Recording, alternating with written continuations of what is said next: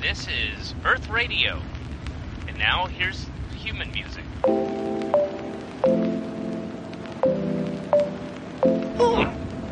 Human music. I like it.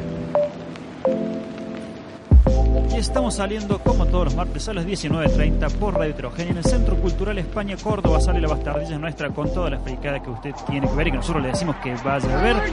Como no todos los martes, algunos martes me acompañan Emiliano Álvarez, Hello. Santi Siskin, nuestra columnista invitada Nerea. Nerea, saluda a la gente. Buenas, Santa. Camila Kucher en la operación. El Lauti, que lo acabo de conocer, ¿cómo va Lauti? Que también está ahí en la operación dando una mano. Este, Iván Astudillo supongo que andará por donde ande Iván Astudillo. Y Lemi Lunar estará acompañándonos, supongo. En algún momento, En un momento cuando salga del trabajo.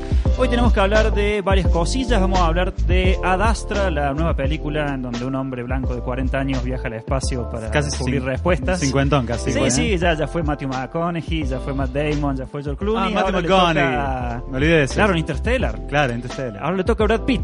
Así que bueno, Brad Pitt. por más hombres blancos eh, heterosexuales viajando al espacio. Este, mm, también vamos a hablar de la nueva serie de Netflix Unbelievable, Inconcebible, una nueva serie policial con un muy buen giro en el género y la verdad muy bien trabajado para hacer una producción de género policial. Vamos a hablar también de los Emmys que salió, quienes no se ganaron los premios, quienes se lo ganaron, quienes vieron la, prema- la premiación. Parece que muy muy poca gente porque nadie ve los Emmy, aparentemente es un problema Creo que hay solo nosotros, sí. Sí, como que después suben las cosas a YouTube, pero la gente en vivo parece que ya nadie lo ve, tiene muy poco rating, así que van a tener que hacer otra movida. Y eh, hoy tenemos la columna de Nerea, nuestra invitada columnista que ya presentamos, pero presentamos de nuevo. Excelente, ahí está. Eh, bueno, vamos a empezar hablando de eh, Unbelievable, de la serie Inconcebible en español, la nueva serie que salió en Netflix y que ya, eh, como hace Netflix, bajaron todos los episodios para que se puedan ver, se puedan binge watching, se puedan ver todos en conjunto, si usted quiere. ¿Alguien sabe cu- cuál es una, una traducción fiel de binge? Porque es como eh, consumir de una, pero Sí, tiene que haber una sola es palabra. como atragantarse. es como Atragantarse, cosa, sí. El binge eh, eating de comer es atragantarse de comida, o sea, que Claro, más o menos claro. eso. Ya lo vamos. Suena fea igual, Sí, suena feo sí, decir atragantarse. Digamos binge, digamos binge. Este, estamos hablando de una violación. Que no suena muy sí. Eh, qué bueno que no fui yo que hice ese chiste. Gracias, Nerea. De nada, de nada. Eh, Este, Santi, tirame más o menos los datos técnicos de esta producción, quién hizo qué y por qué y cómo. Bueno, eh, lo tengo en otra página. Es una serie del 2019. Está basado en una en un escrito basado en hechos reales. Eh, o sea, de alguna forma está basado en hechos reales. Em, eh, no, yo me hice el canchero diciendo que. Ah, no, sí, sí, sí lo tengo. Sí, lo tengo. son sí reportes. Sí, sí, sí. Bueno, es una, mentiste de nuevo. Dios mío. Eh, bueno, es una creación de eh, Susana Grant, Ayelet Waldman y Michael Chabón, que me encanta que se llame Michael Chabón. Eh, ¿Será él, Michael Chabón? Michael Chabón es el mismo que también escribió un cómic que se llamaba Esca- El Escapista. Sí, sí, sí. Eh, es un famoso autor, sí. es, es un novelista y también tiene un cómic muy muy conocido, Michael Chabón, un tipo bastante grosso. Sí. Mira, bueno, y es una producción de Netflix. Y no tengo más datos, no sé si ustedes tienen más datos. No, Bueno. del elenco, te lo tiro rápido, está Tony Collette, que estuvo en una de las mejores Hereditary, una de las mejores pelis de terror del año pasado. Sí. Eh, Mary Weber eh, estaba, es una actriz bastante respetada hoy en día. Estaba en esta serie llamaba Nurse Jackie, que era eh, como un eh, hospital que atendía a mafiosos, eh, sacame la bala y esto. Sí. Eh, y también estuvo en New Girl, hace un pequeño papel ahí. Y eh, Caitlin, Caitlin eh, Dever, que estuvo recientemente en Booksmart, una muy buena peli de comedia de la que hablamos recientemente acá en La Bastardis. Sí. La, Eh, la coloradita, digamos, de, de Books- bien. de Booksmart. Bueno, básicamente se, se keep going, keep going. Oh, estoy medio trabado hoy, disculpen. No, no, pero man. todo, todo, todo va a ir tomando su ritmo y fluyendo. Tómate tu bien. bueno, es voy a decir muy breve la sinopsis, así después otra persona se puede explayar un poquito más, pero es una historia situada en dos tiempos, en 2008 y 2011, em, que trata el, el caso de investigación de eh, la persecución de un violador serial. Em, y una cosa interesante es eh, cómo no, es tan cliché esta serie. Hay muchos policiales. Hemos visto muchos policiales. Bah, yo he visto muchos policiales, me gusta el género. Pero hay un punto en que ya son todos un poquito parecidos. Tenés un eh, generalmente hombre generalmente blanco, no necesariamente, de mediana edad, como problematizado con su vida, probablemente alcohólico, probablemente su esposa y sus hijos no le hablan o algo así. No, no todos, pero es como Claro, muchos se da eso. como- Sí, lo que era sí, True sí. Detective. Sí, Era- como muchos y muchos y muchos policiales son así y es todo melancólico y qué sé yo. Bueno, y se hacen muchos muchos policiales porque es un género que qué sé yo, que tiene, tiene vida. Em, y esta, esta serie no tiene protagonistas alcohólicas. No hay gente con amnesia, que es una cosa que pasaba en, mucha, en muchos policiales últimos de Netflix. No son nórdicos, ni franceses, ni belgas, que también como aparecieron. Sí. Eh, no hay traumas infantiles que, que se aparezcan de- de- después en la vida de los personajes. Eh, entonces ya es como, wow, esto es como. Ah, y encima las investigadoras son dos mujeres, o sea, es como, wow, esto es como. ¿Qué, Que- qué que clase de policial es este? representar hasta dos puntos del feminismo, por así decirlo, en la crítica.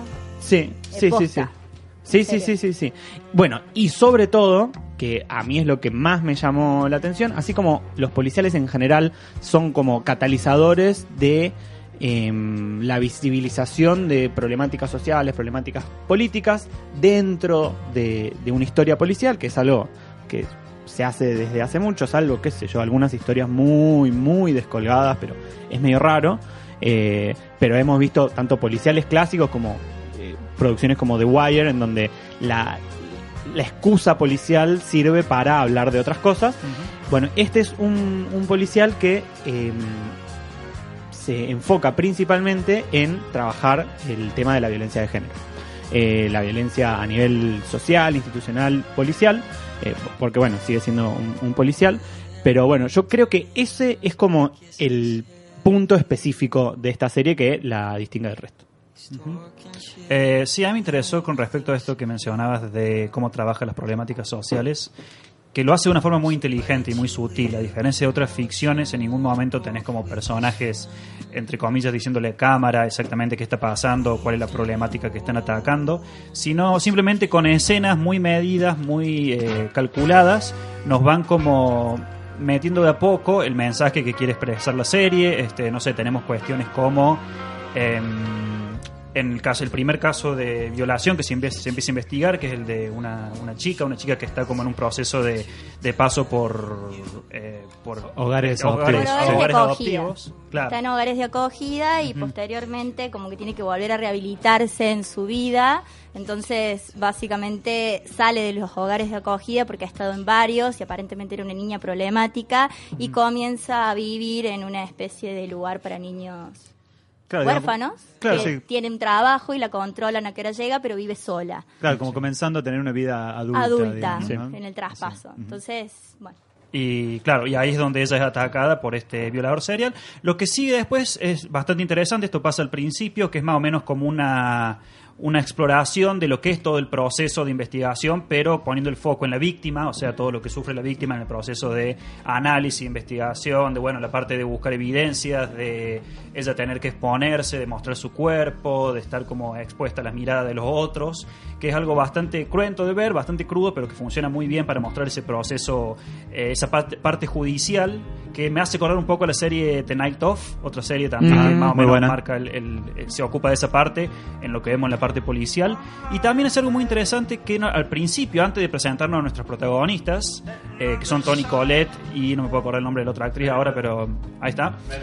Meriwether, eh, antes de presentarnos a nuestros dos protagonistas, eh, los primeros que se hacen cargo, que llegan en este caso, son dos hombres, dos policías. Y la serie, inteligentemente, creo que en lugar de ponerlos directamente como lo obvio que se haría que los policías sean explícitamente, abiertamente machistas, digamos, como que sería como obvio que, que directamente tiraran líneas y diálogos diciendo, ah, esta mina está mintiendo, no se le puede creer nada, porque eso haría muy fácil que el espectador se despegue de eso, que diga, no, yo no soy así, yo no soy machista, porque yo no soy como estos canas. La serie no hace eso, simplemente los pone como eh, dos tipos que están completamente, eh, digamos, desconocen completamente el privilegio que, el privilegio que tienen como hombres y desconocen completamente las mecánicas que tienen eh, machistas eh, bajo la- el paraguas de estamos haciendo nuestro trabajo, estamos como ocupándonos de este caso.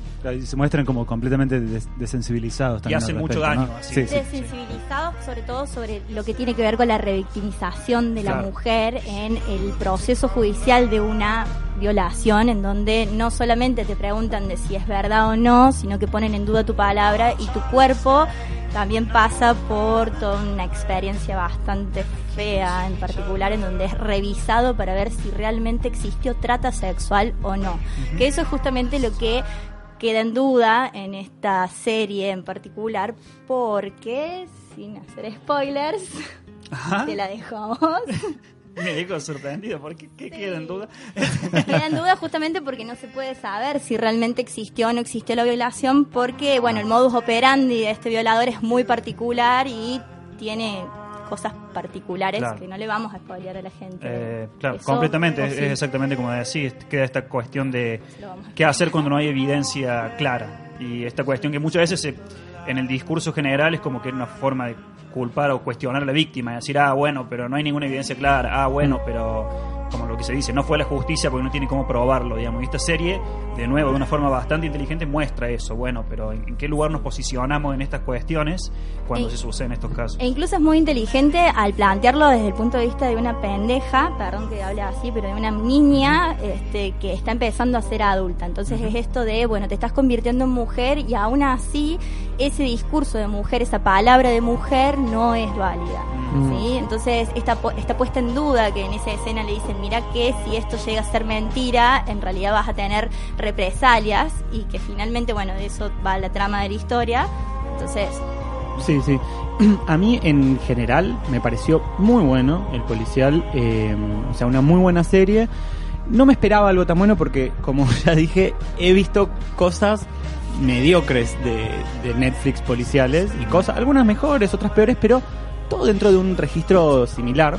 He visto algunas cosas muy buenas, sí, pero esta la verdad me sorprendió muchísimo y mm, me parece que está muy bien narrada. El funcionamiento de los dos tiempos, hubo un momento en que dije, "Pa- ¿por qué está pasando esto? Y todo tiene sentido y está eh, sirve mu- mucho como contraste los dos tiempos, las vivencias de, del- del- de la chica que aparece sobre todo en, bueno, eh, aparece en todos los capítulos, pero su presentación es en el primer eh, capítulo, y después la investigación que desarrollan las dos policías que siguen el, eh, la, la investigación para encontrar a, a este violador serial.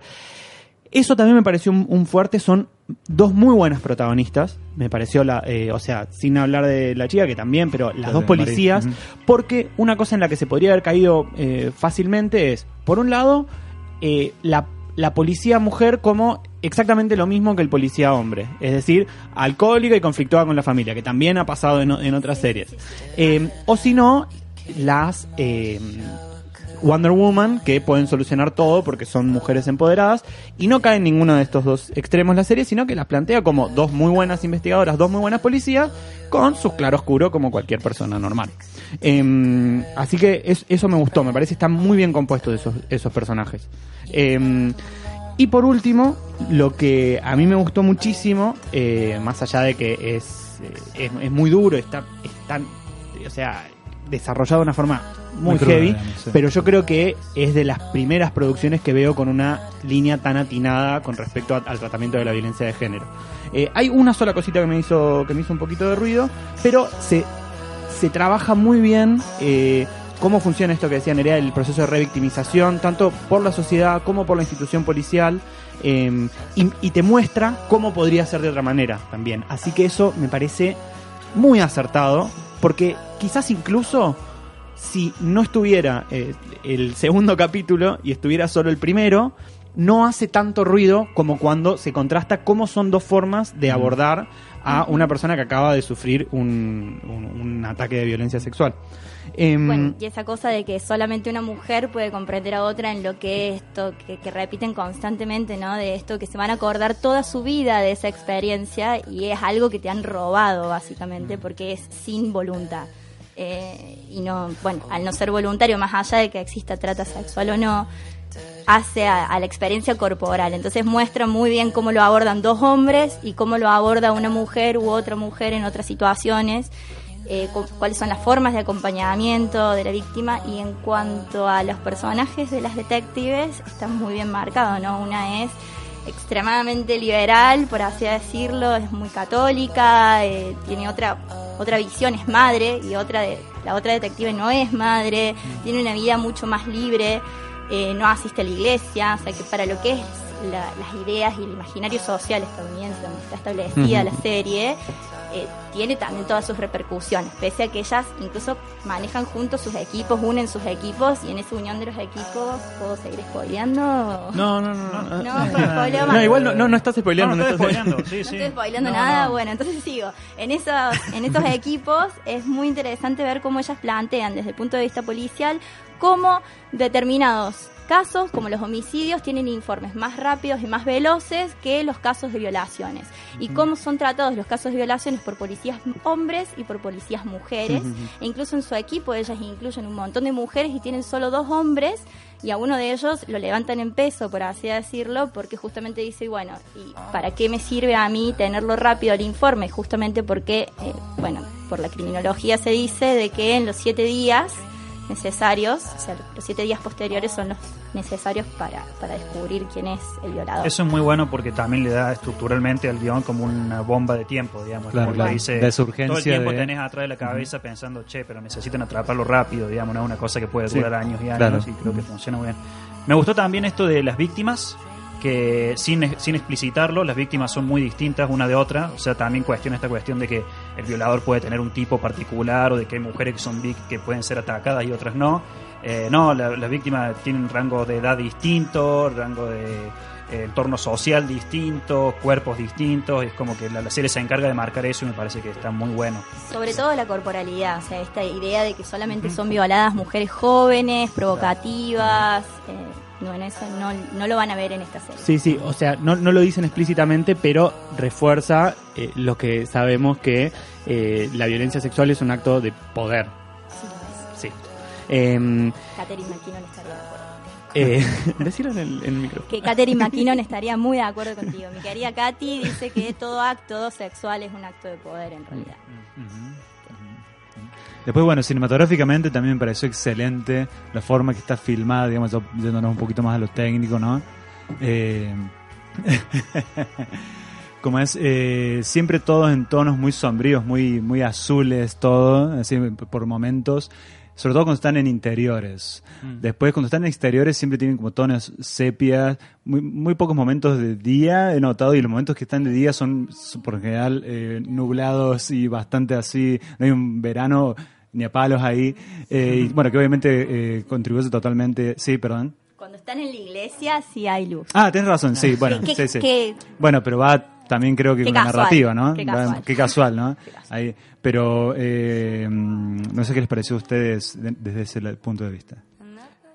Si lo pensaron. No, es una marca que, o sea, en eso sí, es porque hablamos de buen policial por las cosas en las que innova, pero también es un buen policial por las cosas que hace bien. Hay policiales que, Sí, que exactamente, nada más sí. se atienden a las reglas del género y esto de base hace eso. O sea, es muy buena solo porque todas las, las cosas del género funcionan. Está bien el guion, está bien la estructura, este, está bien el misterio, está bien esto que decimos del ritmo y está bien también esto que mencionas de la iluminación, la forma en la que están trabajadas las tomas y las escenas y los filtros que usa. Como decir, es cierto, usa muchos filtros azules, usa, usa sepia, me hace acordar un poco a menos sombrío, no, no es No eh, pecados capitales, pero Fincher tiene una cosa bastante similar. Fincher es un Sí, me hizo- muy de policiales. Me hizo acordar mucho de eso, sí. Eh, sí, y, y, eh, efectivamente se no, hay una intencionalidad en determinado tipo de iluminación, determinado tipo de toma también. Este, es bastante... Las tomas son bastante sobrias, no, no, no, Sí, no me acuerdo sí, haber visto alguna que sea como muy experimental, digamos. Claro, no hubo eh, ángulo eh, holandés o un... Claro, no hay claro, ¿viste? raro, Claro, claro, este, como tensión. Tal vez va un poco, se me ocurre, puede ir un poco porque la serie tiene mucho esto del procedimiento. Como esto es un procedimiento, un procedimiento judicial, es un procedimiento policial, paso a paso, eh, y eso creo que contribuye esto de que las tomas sean como bastante, digamos, como explicativas. Es para que veas claramente lo que está pasando en cada momento. No, para De una hacerse los loquitos. Y después otra cosa que, eh, ya bueno, comparándolo con otros policiales, como decías vos, Santi, que eh, estoy viendo últimamente muchos policiales que tratan de un gran caso en vez de tener muchos casos conclusivos. Bueno, acá hay muchos casos, obviamente, pero tenemos un solo, un solo culpable, digamos, ¿no? Eh, me hace acordar ponerle a series como The Killing, ponerle que fue una de las primeras en innovar en eso, de tener un, un solo caso que se eh, eh, durara durante toda una temporada, ¿no? Hay equipos acá. Marcela también. ¿Cómo, cómo? Es Es, un- una, es una eh, serie limitada, digamos, una miniserie, ¿sí, no? Sí, sí. cre- creemos que no va, no va a tener segunda temporada. No sé, veo yo creo que puede que diga tener, pero Podría tener, pero no, no, no seguiría el, el mismo caso ni nada. No, no, quizás podría funcionar como una antología, tal vez así, eh, con Sí. otros casos eh, Ah, eh, Recordame increíbles, tal vez. Sí. ¿Qué ¿Cómo cosa? era de Killing? De Killing se trataba de, eh, era en, creo que en Seattle, me parece que se Sí, trataba, que había eh, la, la hija de un, de un ciudadano de ahí, no me acuerdo el nombre del pueblo, eh, es encontrada en el baúl de un auto tirado en el río y eh, está bueno increíblemente bien desarrollada como digamos al principio parece algo tan simple digamos eh, el, el, el, el- el crimen simple en el sentido de que predecible quizás y la serie te empieza a tirar giros y giros y giros sobre giros que voy a decir wow cómo se va desarrollando esto y eh, y bueno, y creo que el caso creo que dura más de una temporada incluso, porque termina la primera y todavía no se descubrió quién es, quién es el asesino de esta de esta chica. Y bueno, muy buena, recomendadísima. De Estaba en Netflix hace un tiempo y la sacaron porque era una serie original de Netflix y la sacaron, pero seguramente se encuentra porque es muy popular. Yo odio The Killing. Ok. Vi, vi la, la, Es la increíble. original. Vi la original que no sé si es danesa o algo así. Ah, sí, sí. Forbjelsen, algo así, no sé. ¿Qué tenés vos con Eh, no sé cómo se pronuncia, no tengo idea. Eh, y la vi y no me gustó un carajo porque tenía 20 capítulos de 40 y pico minutos, 50 cada uno. Y bueno, eh, capítulo 3. Oh, creo que ya lo van a, alcan- lo van a encontrar, sí, sí, sí. Eh, ah, no, no era. Bueno, Bueno, capítulo 6. suspenso. Capítulo Eso, 6. es Parece normal. que ya lo han... Bueno, en el minuto 12, el sospechoso que me mostraban, era obvio que no iba a ser. Igual viste y en el la- 15 ¿viste la estadounidense? No, quizás sea mucho mejor. Ah, ¿no viste de Killing la estadounidense? No. No, no, ah, pues estoy hablando de yo- esa. Yo no vi la danesa, por ejemplo, no sé nada de danés. For- verdad, ni pan danés, ni nada, no sé nada de los daneses. Forbidden, que significa el Este, crimen. Sí. No, yo estoy en campamento que a mí me gustó la estadounidense. Sí, parece bueno, está bien, está bien. Sí, sí. Bueno. Nerea, ¿qué campamento estás? Pro Killing. Me o- gusta, me gusta Pro Killing. Ah, sorry. bien. Bueno, está bien. Quizás le tengo que dar una, una oportunidad. En este momento estás expulsado de la mesa. Se acabó. Bueno, antes de, de ser eh, expulsado efectivamente, me parece muy recomendable Unbelievable. Totalmente, Eh, Me sorprendió muy gratamente, así que la recomiendo completamente. Es, Bien. es, es Para dura, ser de eso sí, Netflix es y genial. Es dura y el primer capítulo es durísimo y es lenta también. Para quien se espera a los cinco minutos ya saber de qué va, no, no funciona así. Eh, tiene como una larga introducción, pero realmente está muy bien desarrollado como para eh, uno a una eh, meterse realmente dentro de la, de la trama.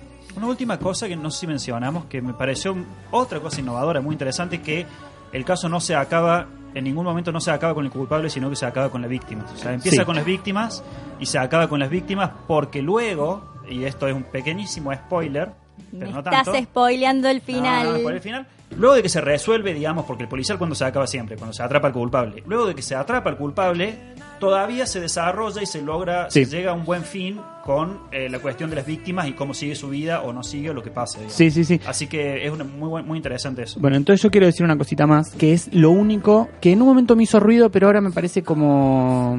Lo tomé como parte de ciertas ambivalencias que es necesario para que algo sea verosímil, que es un poco la construcción de el- la figura de la víctima. Hay un par de personajes que remarcan todo el tiempo esto de... eh, su vida cambia para siempre, esto es una marca que nunca se van a sacar de encima. Hay otros personajes que no lo remarcan tanto y el desarrollo de los de, quienes sufrieron esa violencia puede o no corroborar eso. A mí al principio me hizo ruido, cuando todavía no lo había terminado de ver, que era, desde el feminismo es algo contra lo que se combate en algún punto, el, eh, el esencialismo de la víctima. Quien sufre una violencia se convierte en víctima eh, y nada más que víctima.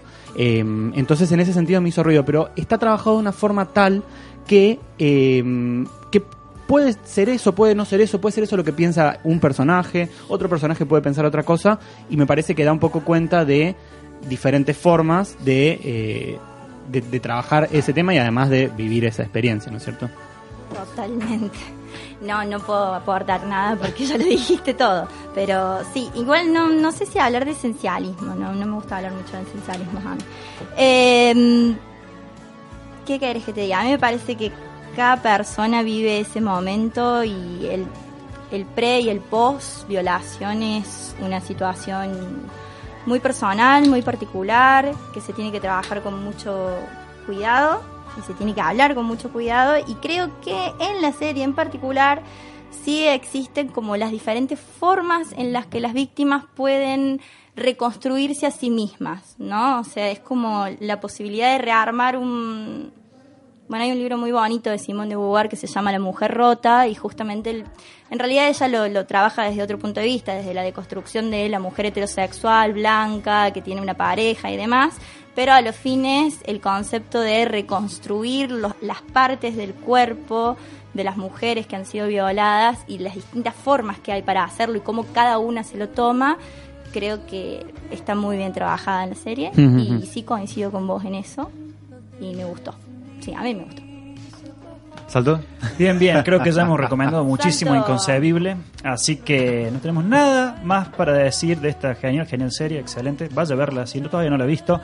Y a en la carrera casa, de Tony sí. Collette, que quiero que le den todos los premios del mundo a Tony Collette. Ah, Tony Nicolai es una genial, genial, está sí. genial en todas las cosas que hace, aunque las cosas no estén tan buenas. En este caso, por suerte, Sí, está muy bueno. Tony Collette está genial Y siempre. Mary Weir también es una Es a- actriz en alza también. eh, ganó un Emmy en los premios pasados. Tiene el récord por el discurso más corto. Dijo, ok, gracias, me voy. Y se fue. bien, Es ¿para una genia, quedar es una genia total. Haciéndole perder Es tiempo. mi a la prima gente. segunda.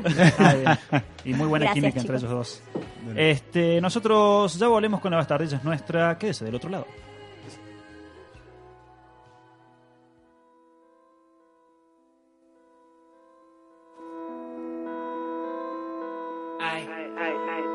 Don't need to explain myself. You better save yourself. Promise that this won't end well for you. I'm on the edge right now. Ain't no talking me down. I'm at your neck right now. If you want it, can go down. Real problem, real fucking problem. How the fuck they let me even leave the asylum? Everyone trying to be the fucking pilots. Not everyone can be on that fly shit.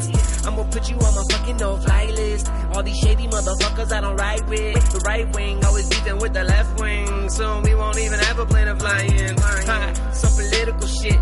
Unlivable, difficult on a pitiful tit. Huh, out here bitches killing for a glimpse. In search of the riches, just itching for a fix. Huh, fixated on the privilege.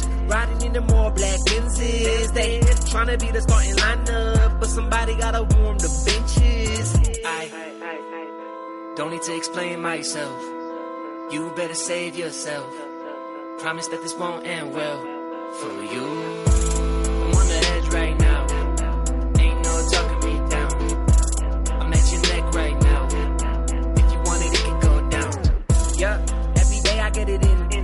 The minimal and think they gon' swim. And as they sink, try to latch onto my shit. Trying to get a grip before the anchor gets raised. Yeah, they try to hit you with the praise. Yeah, try to convince you they don't major. They fucking with you if you major. Otherwise, treat you like a stranger. Strange friendships, way too many of those. Learn early on who I shouldn't keep close. Eyes open, they hoping, praying I lose. But I'm parlaying steady, making my moves. I'm cruising. You ain't rocking with me, you ain't crew, man. When it's all hands on deck, this man overboard if you ain't coming correct. And that's true, fam. I don't need to explain myself. You better save yourself. Promise that this won't end well for you. I'm on the edge right now. Ain't no talking me down. I'm at your neck right now. If you want it, it can go down. I told y'all I ain't playing no more. Coming 100 now, you ain't gonna squirt. Matter of fact, you never play on my court. We ain't even playing the same sport. My attitude, LeBron Cavalier. Mind in the clouds on the leer. Go time shifting back in gear. On the edge, just laughing in fear. I seize the day on my carpe diem. Get in my way, there's a mausoleum. Leave you in pain, yeah, word to Liam. Ah. Gladiator hit the Coliseum.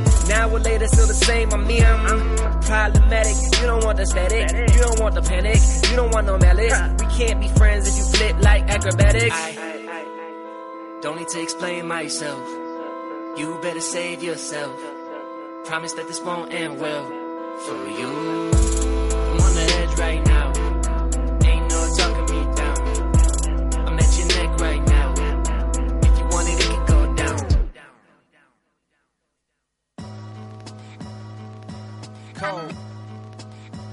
Cold world.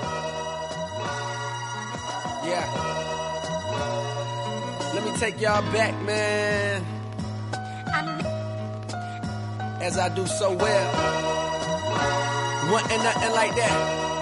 Man, it wasn't nothing like that first time. She was in my math class. Long hair, brown skin with the fat ass. Sat beside me, used to laugh, had mad jokes. The teacher always got mad, so we passed notes. It started off so innocent. She had a vibe and a nigga started digging it. Uh, I was a young and straight crushing, trying to play the shit cool. But a nigga couldn't wait to get to school. Cause when I seen them thighs on her, and them hips on her, and them lips on her, got me daydreaming, man, what? I'm thinking how she rides on it, if she sits on it, if she licks on it, make it hard for me to stand up. As time goes by, attractions getting deeper. Wet dreaming, thinking that I'm smashing, but I'm sleeping. I want it bad, and I ain't never been obsessed before. She wrote a that said, You ever had sex before? Damn. And I ain't never did this before, no. And I ain't never did this before, no. And I ain't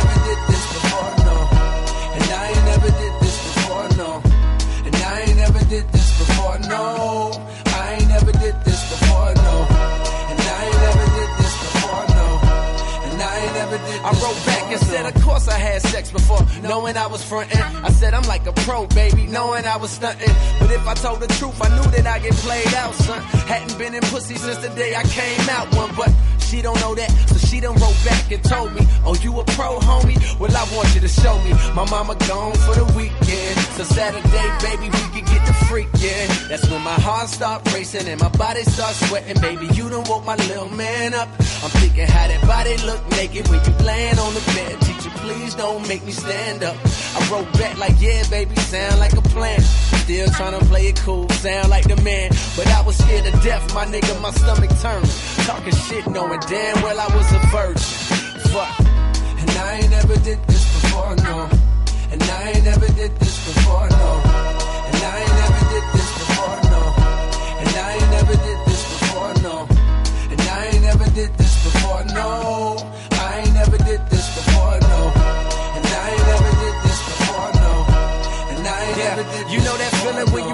You know bone for the first time. I'm hoping that she won't notice it's my first time. I'm hoping that my shit is big enough to fuck with. And most of all, I'm praying God don't let me bust quick. I'm watching pornos trying to see just how to stroke right. Practice putting condoms on, how it go right. I'm in a crib now, nigga palm sweating. With a pocket full of rubbers and an erection. That's when my hands start touching and her face start blushing. And a nigga roll over on top. And then she get my pants up buckled and her hands start rubbing on me. Ooh, girl, don't stop. It's time for action. Pull out the condoms real smooth, yeah, just how I practice. But right before I put it in, she flinched and grabbed it and said, I wanna get something off my mental.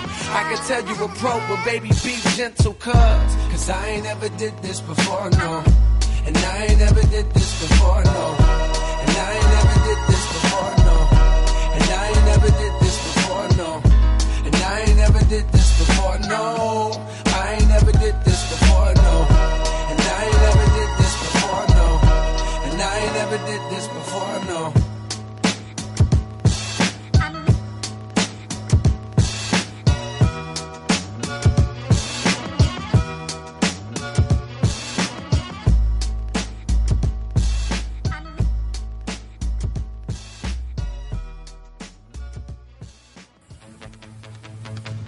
Allá van. Son de plata y de acero. La batalla es nuestra. Son humanos biónicos. Todos los martes. La Bastarilla es nuestra. Todos los martes a las 19.30 por Radio Heterogénea.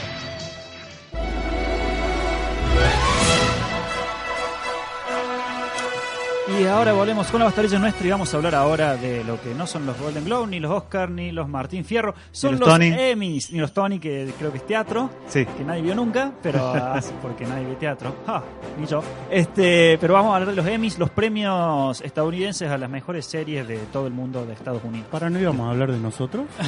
¿Cómo? Yo preparé Ah, el claro, currículum. Porque, hay tres Emmys en el programa y íbamos a hablar de, no- Ah, sí, de mi vida. Quería contar. de la serie. eh, El Santi me dijo que traiga el currículum. Yo tenía tantas Podemos anécdotas. hablar de nuestras vidas también. Y podemos premiar el mejor Emmy de nosotros tres. Completamente. Podría ser. El, que, el, mejor, el Emmy que tiene la mejor iluminación y la mejor dirección de arte. ¿Quién sería de acá? De los tres Emmy el que tiene mejor dirección. ¿Quién ¿De tiene cuál? el mejor, Mejor actor, protagonismo dramático? Dramático. El más dramático de todos. Listo. Eh, así que bueno, Emmy, hablan de los Emmys. De los Emmys. Bueno, esto fue las eh, entrega de los Emmys número 71 ya de los Emmys y bueno, hubo muchas eh, sorpresas entre los ganadores y también muchas quizás decepciones entre los ganadores. Así que vamos a ver un poco de las categorías principales y los ganadores y quién le hubiese parecido, qué opinan digamos del ganador y qué les hubiese gustado que ganaran en, el caso de que no estén de acuerdo. ¿no? Empezando por la mejor serie dramática. El ganador fue, entre los, entre los nominados estuvo Better Call Saul, Bodyguard, Game of Thrones, Killing Eve, Ozark, Pose, Succession y This Is Us. Y la ganadora fue Game of Thrones. Me parece que está muy bien ese premio. Ok, a mí empezamos con la Eh, controversia. Estoy de acuerdo porque el cierre de esa serie fue lo mejor que me pasó en los Ah, últimos 10 años. Mm. Las mejores actuaciones. no se pare- no para nada pareció Ah, pensé que decía que le dieron el premio porque la terminaron. Que Claro. Como que están felices del me parece, crédito. me parece O sea- que le dieron el premio para que nunca más No. vuelvan a ese universo. Bien. Totalmente. Lo van a hacer, van a volver dos tres un, veces más. fue un drama terminarla, capaz que por eso fue. Eh, nada, las otras series, muy buenas series. Killing Eve, Killing. Eve fue genial. Eh, ¿Qué más tenemos? Better Call Saul, Better Call Saul. que eh, es el spin-off de Breaking Bad. Sí. Muy buena. Succession, vos la habías recomendado. Succession. Succession, está muy bueno Succession y la segunda temporada está saliendo ahora y véanla porque creo que es lo mejor que está saliendo en drama. Vamos, ahora. Manaos. Y eso lo digo yo. ¿Qué más de mí tenías en las nominadas? Eh, Estaba Ozark, la serie de Jason Bateman, que creo que era Ah. su segunda temporada, me parece. No vi la Segunda. segunda. ¿Alguien no, la- no. ¿Quién ha terminado de acá? Ay, no. Empecé la segunda y me aburrió. Sí, Así quizás no merecía bajo. ganar. No, no, no. This is Us, la serie donde todos oran. Eh, Sí, no nunca vi nada de This is Us. Está Milo Ventimiglia de Héroes. Eh, Eh. está Mandy Moore también, que ahora actúa aparentemente. Eh, como es, y estaba también el que hacía de Flecha Verde en Smallville, ¿te acordás? Mira vos, me gusta que tenga El tipo, trabajo. sí, y una serie Eh, bastante Milo, Venti- sí. Milo Ventimiglia, Ventimiglia, eh, sí. era también un noviecito de Rory en, En Gilmore, Gilmore Girls. Girls. Sí, ahí empezó el tipo, creo, por ahí. Yo, Pero bueno, a mí me caía bien. Igual era como la, la oveja negra, ponele, en la Ajá. serie, en Gilmore Girls. Ajá. Y después me, calla- me caía bien en Héroes, pero después Héroes no me cayó bien. Entonces Claro, claro, no lo vi nunca pero más. un poco del coso. Sí, eh, está bastante bien eh, Milo Vertimiglia. eh, Pensé que lo estábamos por meter en tu columna de Gilmore Girls y que habías tratado de sutilmente llevar esta conversación a. Por fin puedo hablar de Gilmore Girls. Pero bueno, Gilmore Girls es una serie genial. En el episodio ¿Viste los ojos 12 de la temporada Eran re 3 azules. es muy interesante. Nada, es un chiste. No lo vi. Pero bueno, eh, en mi opinión personal creo que Killing Eve quizá hubiese estado me- mejor, eh, hubiese sido mejor candidata a ganar, Sí. pero bueno, Game of Thrones para que, qué sé yo, para que se lo saquen de encima, no sé. Soborné todo el jurado. Todo el jurado, sí. Después, el mejor serie de comedia ganó Fleabag, que eh, también un poco sorpresiva, no tanto porque no sea cómica, realmente le han eh, dado muy buenas críticas a esta serie que es eh, actuada y escrita por, ¿cómo se llama esta? La, Phoebe Waller Phoebe Bridge. Waller-Bridge, que es una actriz británica que eh, le viene pegando bastante. Estuvo en, eh, bueno, obviamente esta serie Fleabag, que la escribió y la actuó. También eh, hizo del robot revolucionario en, en Solo. que creo que fue una de las, quizás de lo mejorcito de esa peli, tal vez, en ciertas cosas. Y eh, está escribiendo un montón, va a escribir la, la nueva peli de, coescribir la nueva peli de James Bond y la eh, y es desconocida en cierta forma, digamos, nadie, nadie, nadie sabe quién es Phoebe Waller-Bridge. Eso- Sí. Esos fueron los comentarios que veía en eh, blogs y eh, sitios eh, re- relativos Che, a los Emmys. ¿Y tenés a mano quiénes Los- estaban los- los nominados? nominados, sí, estaba Barry, una de las mejores series comedia dramática que estuvieron saliendo. Eh, Russian Doll nunca lo vi, pero era de Netflix, ¿no? Sí, ¿La de Netflix recién? yo Ah, la vi, no. eh, leí, no, o sea, vi gente que estaba muy contenta con Russian Doll, a mí no me gustó mucho. Eh, No, no, no podría. Después, Smi- Smith Creek, no, sorry, no lo conozco. The Good Place, eh, no, creo, no es- está buena, pero no está tan buena como para que ganara. eh, de- Pero ganó Game of Thrones. Sí, bueno, obviamente no hay eh, estándar acerca de quién le, le- le- se merece ganar o no. Vamos a ver Fleabag para, para el- hablarla un próximo Para el programa. próximo le hablamos. Después, Bueno, eh, otra no serie otra serie muy eh, aclamada por la crítica de comedia, The, Marvel, The Marvelous Mrs. Maisel, que se trata de una eh, eh, esposa en la época, eh, creo que es- Son los 50. 50 por ahí, Sí, 50, que eh, empieza a hacer comedia stand-up y empieza como bueno a redescubrirse ella misma. La, han, la actriz, no me acuerdo el nombre de la actriz, pero creo que ganó un Globo de Oro por esta serie el año pasado. Está bastante buena, no le hemos hablado, pero está bien la serie. Esta es la Este, otra que podríamos... Salen personajes históricos, sale Lenny Bruce, Sí, famoso sí, comediante de stand-up, y está bien, bien hecha. Bueno, ya la vamos a hablar próximamente. Y eh, VIP, la serie protagonizada por Julia Louis Dreyfus de eh, Elaine de Seinfeld, que eh, creo que también es su última temporada también y también fue muy aclamada por la crítica en pr- prácticamente todo lo que duró la serie. Se Sí. trata básicamente de que ella es la vicepresidente de los Estados Unidos. Y Fue bueno, nominada muchísimas veces. ¿no? Muchísimas veces, Creo, que son como nueve, ocho temporadas, una Sí, cosa por ahí, así. sí. No, no tanto, creo que son como cinco. No- Y- no pero no sé cerraba, terminaba. Sí, creo que terminaba en esta, en esta temporada. Eh, después, continuando con las premiaciones, tenemos la eh, actriz en una serie dramática. Ganó, ganó eh, Jodie Comer eh, de eh, Killing Eve, la protagonista, la rubia, sería, digamos. Asesina. La, la- la asesina en Killing Eve. No un spoiler, porque obviamente la serie se trata de eso. Sí, de, pasa en los primeros 10 minutos, te Sí, das cuenta 10 que es la minutos, sí. asesina. Eh, que bueno, también la, le hemos hablado también a Killing Eve acá, muy, muy buena la, la serie, no sé qué les pareció a ustedes. eh, Sí, genial. Su, digamos, ¿no? actuación Vi- vi es, espectacular porque es como una es una psicópata bien agradable, digamos un personaje medio Joker, así Sí, como Eso fue, es como es como una como una niña eh, en cuerpo de adulto que mata gente. Es genial la, la actuación que hace, la verdad, es muy perturbadora. Este, después se lo se, lo merece. Después eh, otras nominadas fueron Emilia Clarke en Game of Thrones porque es re dramática en su actuación siempre. Eh, Viola, Viola Davis en eh, How to Get Away with Murder. Viola Davis tiene un montón de premios, ya, ya, que- Sí. ya tiene varios Emmys encima. Capaz que por eso no la... bueno, Laura Lini en, eh, en Ozark, bastante muy buena actriz también. Eh, Mandy Moore en This Is Us, Sandra Oh en Killing Eve, que es la, co- la coprotagonista de Killing Eve, eh, compitieron ahí Ah, por mira. la misma Uh, serie. ya lo había ganado ella, me parece, Sí, ya lo había ganado. pasado. Así Sí. que... Ahora va a tener más motivos para atrapar al asesino. Oh. Ah. Y bueno, eh, la... Stealing. Nada. la, la- bueno, y después la gran Robin Wright de House of Cards, que bueno, ya es, eh, como actriz dramática siempre se destacó en prácticamente todo lo que hace. Después, eh, actor dramático, ganó eh, Billy Porter en Pose, una sorpresa eh, en, en lo que fue en lo- los semis. Pose es una serie de Netflix que eh, trata acerca de la cultura drag y, Sí, y- eh, es de Ryan Murphy, el de de, Ryan Murphy. American Horror Story Ujú. y estas American Crime Story también. este, también. Está, está buena la serie, sí. Eh, sí, no, la, la vi muy poquito, pero bastante copada. Eh, otros nominados fueron eh, Bob Odenkirk eh, de Better Call Saul, Milo Bertimiglia de This Is Us, Kit Harington en Game of Thrones, uh, el drama, Sterling K. Brown en This Is Us y Jason Bateman de Ozark. Ozark no va a ganar nada nunca, creo. Porque es como que le falta un poquito para ser genial Ozark, ¿viste? Está ahí Sí, como, está ahí, como que frustrantemente muy cerca de, de ser Hay bueno. cosas mejores. que me, veo que me señalás algo, Te, te Santi, no sé señalo el monitor porque quiero que sigas y te traes tus palabras. Shut up. ¿Querés conducir vos esto? No. Después, mejor actor de reparto en una serie dramática, ganó Peter Dinklage en Game of Thrones. Creo que no fue su primera eh, nominación ni, ni victoria. Te voy a pegar en la frente. Pero- sí. No sé qué está haciendo Se- Santi. Se pero salteó, se salteó una terna. Me- no me salté. Se salteó una terna en la que fue premiado alguien de Ozark. Ah, que es lo sí. que acaba Ah, de decir sí. Que nunca iba a pasar. Ah, tenés razón. Gracias, Santi. Perdón, retiro todo lo dicho. No te, Pero voy a- déjalo demostrar su punto tranquilo. no te voy a pegar. No te voy ¿En a qué pegar. terna fue premiada Ozark? Eh, mejor eh, actriz de reparto en una serie dramática. eh, ganó Laura eh, Linney. Julia Garner, Ah. la esposa de Ah, mira. Jason Bateman. Después, otras nominadas rápido fue eh, Fiona Shaw de Killing Eve, Macy Williams en Game of Thrones, Sophie Turner de Game of Thrones, Lina Hay de Game of Thrones y Gwendolyn Christie de Game of Thrones. Por ahí he dicho todos los nombres y después decir que. Hay Ah, que decir todo- también que por, por lo mala que fue la última temporada de Game of Thrones, eh, las actuaciones de las actrices estuvieron bastante sí, sí. bien. Creo que fueron como lo mejor. Sí, fuera, de- fuera de Emilia Clarke y, y como es, y Kit Harington, los principales, todo el resto del elenco ¿Qué te pasa con. Emilia Clarke? ¿Qué te pasa con Emilia Clarke? Yo no, me creí cuando ella buscaba sus dragones.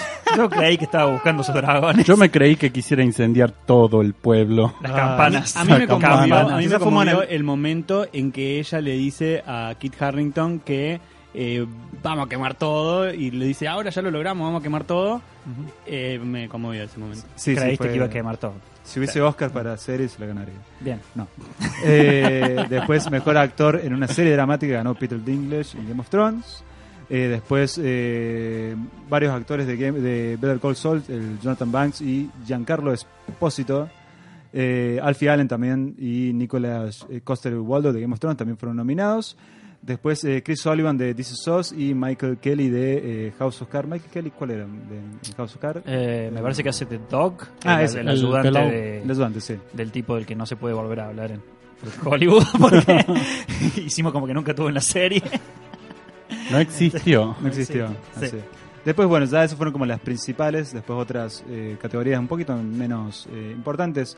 Mejor eh, eh, eh, mejor eh, programa de variedad de, de sketches en particular fue Satur- Saturday Night, Saturday Night Live, la eh, ya icónica serie de sketches que está hace como Son medio 40 años. flojo, ya. sí, hace 20.000 años que está. eh, Sí, bueno, cosas últimamente ha tenido como un pequeño renacimiento Ah, con le volvió a ir bien. así, Tiene, eh, bueno, tiene aires, aires. Sí, está va bueno. de- decayendo y de repente entra alguien nuevo y... y levanta un poco, pero bueno, hoy día tiene un elenco bastante copado. Está eh, Kate McKinnon, la, la rubia esta mm, que, De los cazafantasmas. no quería decir los cazafantasmas, quería decir, estuvo en Yesterday, eh, la que hablamos el otro día, que el- un papel bastante copado. El representante eh, le sale muy bien el papel de persona maléfica y, y cruel. Eh, después, eh, mejor serie limitada, Chernobyl, re, re merecido, eh, creo que fue probablemente lo mejor que salió. ¿Salió este año Chernobyl? Sí, ¿no? sí, después, Yo justo estoy en después de Thrones. porque le ganó a Sharp Objects que Bueno, dijimos, eh, estaba ahí, tuvimos ahí, acuerdo ahí. absoluto de que había sido la mejor serie de 2018. Sí, sí, sí, sí, digo que se le merece, se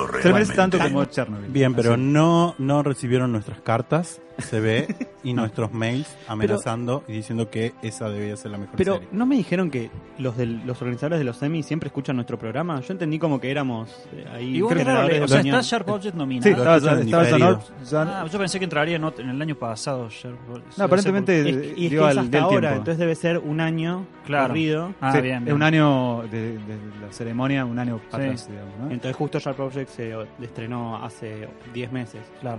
Después otro nominado, bueno, fue Sharp Object, When They See Us, que es una drama de Netflix que también Mm. fue bastante bien recibido. Eh, se trata de eh, cinco chicos afroamericanos que son culpados eh, falsamente por un, por un crimen, creo. Sí, por una violación en Sí, por una violación. En me parece. Park, sí. sí. Después Escape at Danemora, no sé cuál es esa serie, no llegué a Es verla. una nueva serie, de, la está produciendo Ben Stiller, yo la empecé a ver. Eh, actúan Paul Dano, eh, Benicio del Toro Ah, y sí, sí, sí, ¿cómo sí. se llama? Arquette, Patricia Arquette. Patricia Arquette, sí. Es muy, muy deprimente, muy cruda. Es cuando vos te pasas de crudo, digamos, como, uy, qué realista que es esto, vivir en una cárcel gris, negra, oscura, donde se ve lo peor de la humanidad. Never así. go full crudo, man. Eh, bien Ben Stiller, te banco en lo realista que le hiciste, pero me da, me da asco ver la serie, así Te que voy a dejar mucho de al verla. drama. Te fuiste mucho al drama. You went full crudo, man. Full crudo. Sí, sí. Full, full Never drama. go full crudo. Después otro nominado fue eh, Fos- eh, Fosse Verdon, eh, que no la tengo muy junada, pero está Michelle Williams y... eh, ah, no me sale el el nombre mejor actor del mundo, Sam Rockwell. Sam Rockwell, que es acerca de una actriz, esta eh, Fosse, no me acuerdo el, el nombre. Perdón. Que, ¿Mm? Él es, es la historia de Bob Fosse. sí, Bob Fosse, y la- no me acuerdo cómo se llama. La, bueno, Verdón de apellido, que son los que hicieron Cabaret Sí, con. Lisa Minnelli y Ujú. todo eso. Ganaron varios premios por musicales y está buena, está buena la Claro. Sí, que bueno, básicamente se trata acerca de eh, la, la grieta que hay entre eh, los, los, ¿cómo es? La forma en que se le trata, digamos, a los actores en relación a las actrices en- Hollywood en esa época y por supuesto tiene sus eh, connotaciones en la, en la actualidad. Después, bueno, ya la- ah, ya lo había nombrado eso. Después, eh, actriz eh, principal en una serie limitada o película ganó Michelle Williams por esta Fosse Verdon. Eh, y fue nominada Patricia, pa- Patricia Arquette por esta Escape at Danemora, Amy Adams en Sharp Objects, esa también hubiese sido eh, la- una de las mejores contendientes. Eh, Joy King en The Act, eh, también con... ¿qué? Patricia Arquette creo que también actúa en esa... En The no- Act, no me parece sé que sí. cuál es. Es una- acerca de una madre que tiene como un eh, como es eh, síndrome de Munchausen que finge que su Ah. hija tiene cáncer para que recibiera atención y caridad y todo eso. Creo que es la ficcionalización del documental ese. ¿Cómo se llamaba, Lemmy? Eh, Mommy Dead and Dearest. ese. Ah, sí, me creo parece que, es, creo que es eso, sí. Ah, Sí. va. Joy No King, eh, si se re- la recuerdan, es en Dark Knight Rises, eh, har- haría de eh, Talia cuando era chica y estaba en la cárcel. Ah, Esa- esa, flaquita peladita. Sí, sí, y también, ¿qué otra actúa conocida? Sí. Y acá también hace de peladita también, porque finge tener cáncer. ¿Y leve? Ay, ¿Qué no. tiene de gracioso No pensé bien, no, que no pensé bien esa frase. No sé si la risa vino en cáncer o vino en peladita. Peladita. Ah, bien, peladita. está bien. Me hice reír a mí mismo. Capaz que tiene alopecia y es los únicos papeles a los que puede aspirar. Sí. Pensó un poco. Puede ser, tal vez. Eh, no, en la, en la entrega de premios tenía pelo largo. En la entrega de premios tenía pelo largo. Eh, después, actor principal en una serie Me encanta cómo limitada. nos concentramos en esta parte. Venimos al palo con todas las categorías, pero nos quedamos como un rato hablando de la chica con La alopecia. chica alopecia. I have crippling depression. Después, eh, actor principal en la serie limitada o película, ganó eh, Yarel Jerón por Us, es el principal en esa serie. Después, otros nominados eran eh, Mahershala Ali en True Detective, lo hizo bastante bien en True Det- ¿Qué te pasa con Mahershala te Ali viejo, Está muy bien, está muy bien Mahershala Mahershala- Ali joven, Mahershala Ali... Hace todos los Mahershala Ali del mundo. Es verdad, no, está muy bien. Mahershala Ali está bien, pero yo estoy enojado con la serie. Entonces. Ah, ok, ok, ok. Bien, Bueno, está, entiendo. Bueno, Benicio del Toro en Escape Te enamora. Hugh Grant en In a Very eh, English, English Scandal. Esa no la vi, pero también le dieron bastantes buenas reseñas. Eh, Jared Harris en Chernobyl, creo que hubiese estado también ahí bastante bien ahí en la, en la terna. Y Sam Rockwell en Fosse Verdón también. Después, eh, actriz de reparto en una serie limitada película, ganó, eh, actor, perdón, principal, eh, Ben Whishaw en esta Very English Scandal. Ben Whishaw eh, podría, podría ser mucho más grande como actor, pero como que sus papeles han sido un ¿Dónde poco... actúa? ¿Era el del ¿Dónde perfume? actúa? Sí, del perfume, estaba, hacía de Q en, eh, en las pelis de James Bond, eh, también... Flaquito. ¿Qué más negro. estuvo ¿El en- protagonista del perfume? Sí. Y en eh, Mozart in the Jungle también estuvo ahí. Ah, mirá. Eh, Paul Dano en Escape at the Nemora no lo vi, pero Paul Dano siempre le rompe bastante en, en- en- en todos los papeles que está. Uh, Eh, John Leguizamo en See Us. No sabía que estaba en, en When They See Us. y bueno, Stellan Skarsgård en Chernobyl Oh. también hubiese estado bien. Eh, después, actor- actriz principal, no, perdón, actriz de reparto en una serie limitada o película, ga- ganó Patricia Arquette en The Act. Eh, después estaba, bueno, Emily Watson en Chernobyl, que también era zarpada, Margaret Qualley en, en Fosse Verde. Margaret Qualley actuó, actuó recientemente en eh, Once Upon a Time in Hollywood, hacía de una de las eh, chicas de, creo que le decían Pussycat, Pussycat en Mm. Once Upon a ¿Es Time la in que se Hollywood. encuentra con Brad Pitt? Sí, Ah, esa. bien. La hija de mm, eh, eh, McDowell, y... No. McDowell eh, Sí. no me acuerdo el nombre de pila. eh, ay, no. Al- Alison, Ay, no, Andy. Andy Andy McDowell. McDowell. Andy McDowell.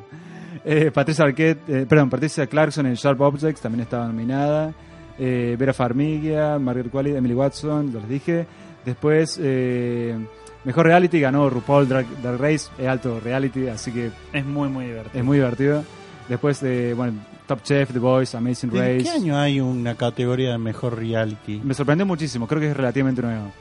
Ahí Creo va. que porque el año pasado me acuerdo que estaba también, pero no me acuerdo que estuvo siempre. Así que debe ser relativamente nuevo. Después, actriz principal en una serie de comedia, ganó Phil Waller Bridge, también por Fleabag. Eh, otras nominadas rápidamente, eh, Julia Louis Dreyfus en VIP, eh, eh, Christina Applegate en Dead to Me y Julia Louis Dreyfus en VIP. Después, eh, actor principal en una serie de comedia, Bill Hader por Barry, bravo, bravo, bravo, porque realmente...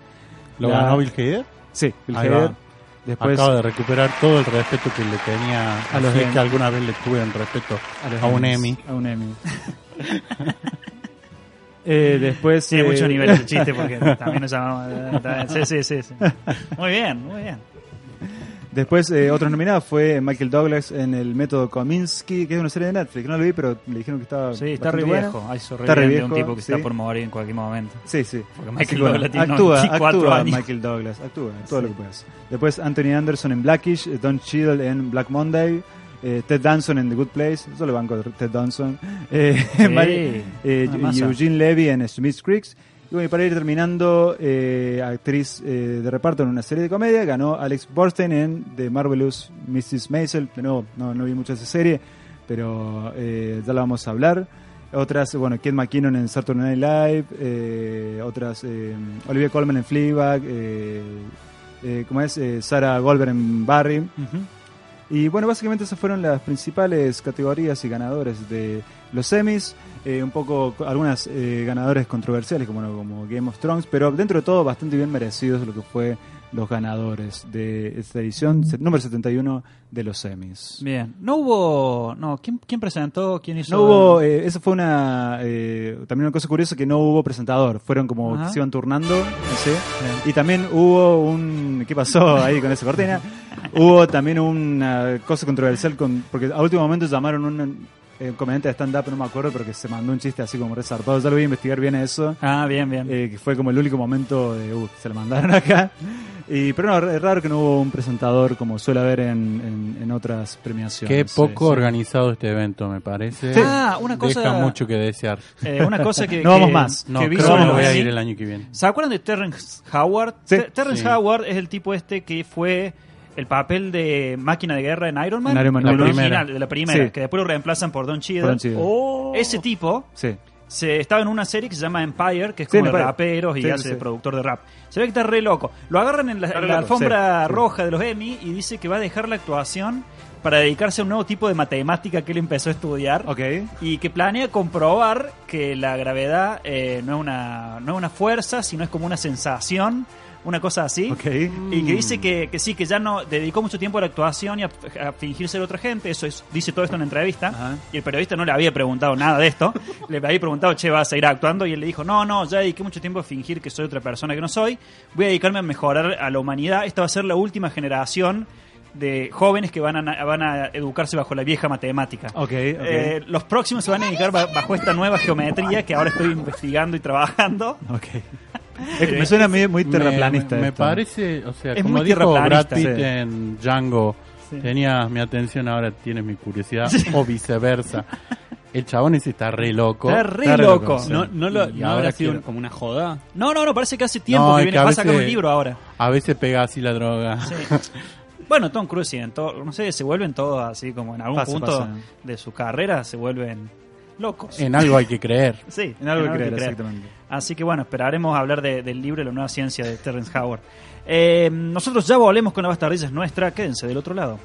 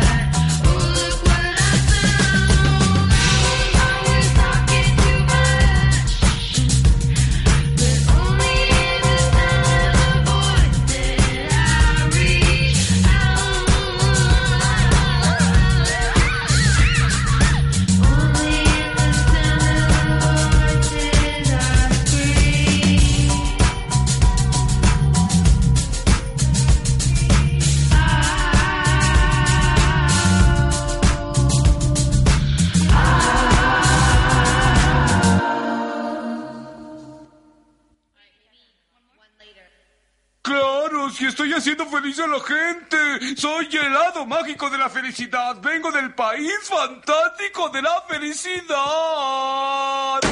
La bastardilla es nuestra. Todos los martes a las 19.30 por Radio Heterogénea. Ah, por cierto, estaba siendo sarcástico. Ya lo sabía.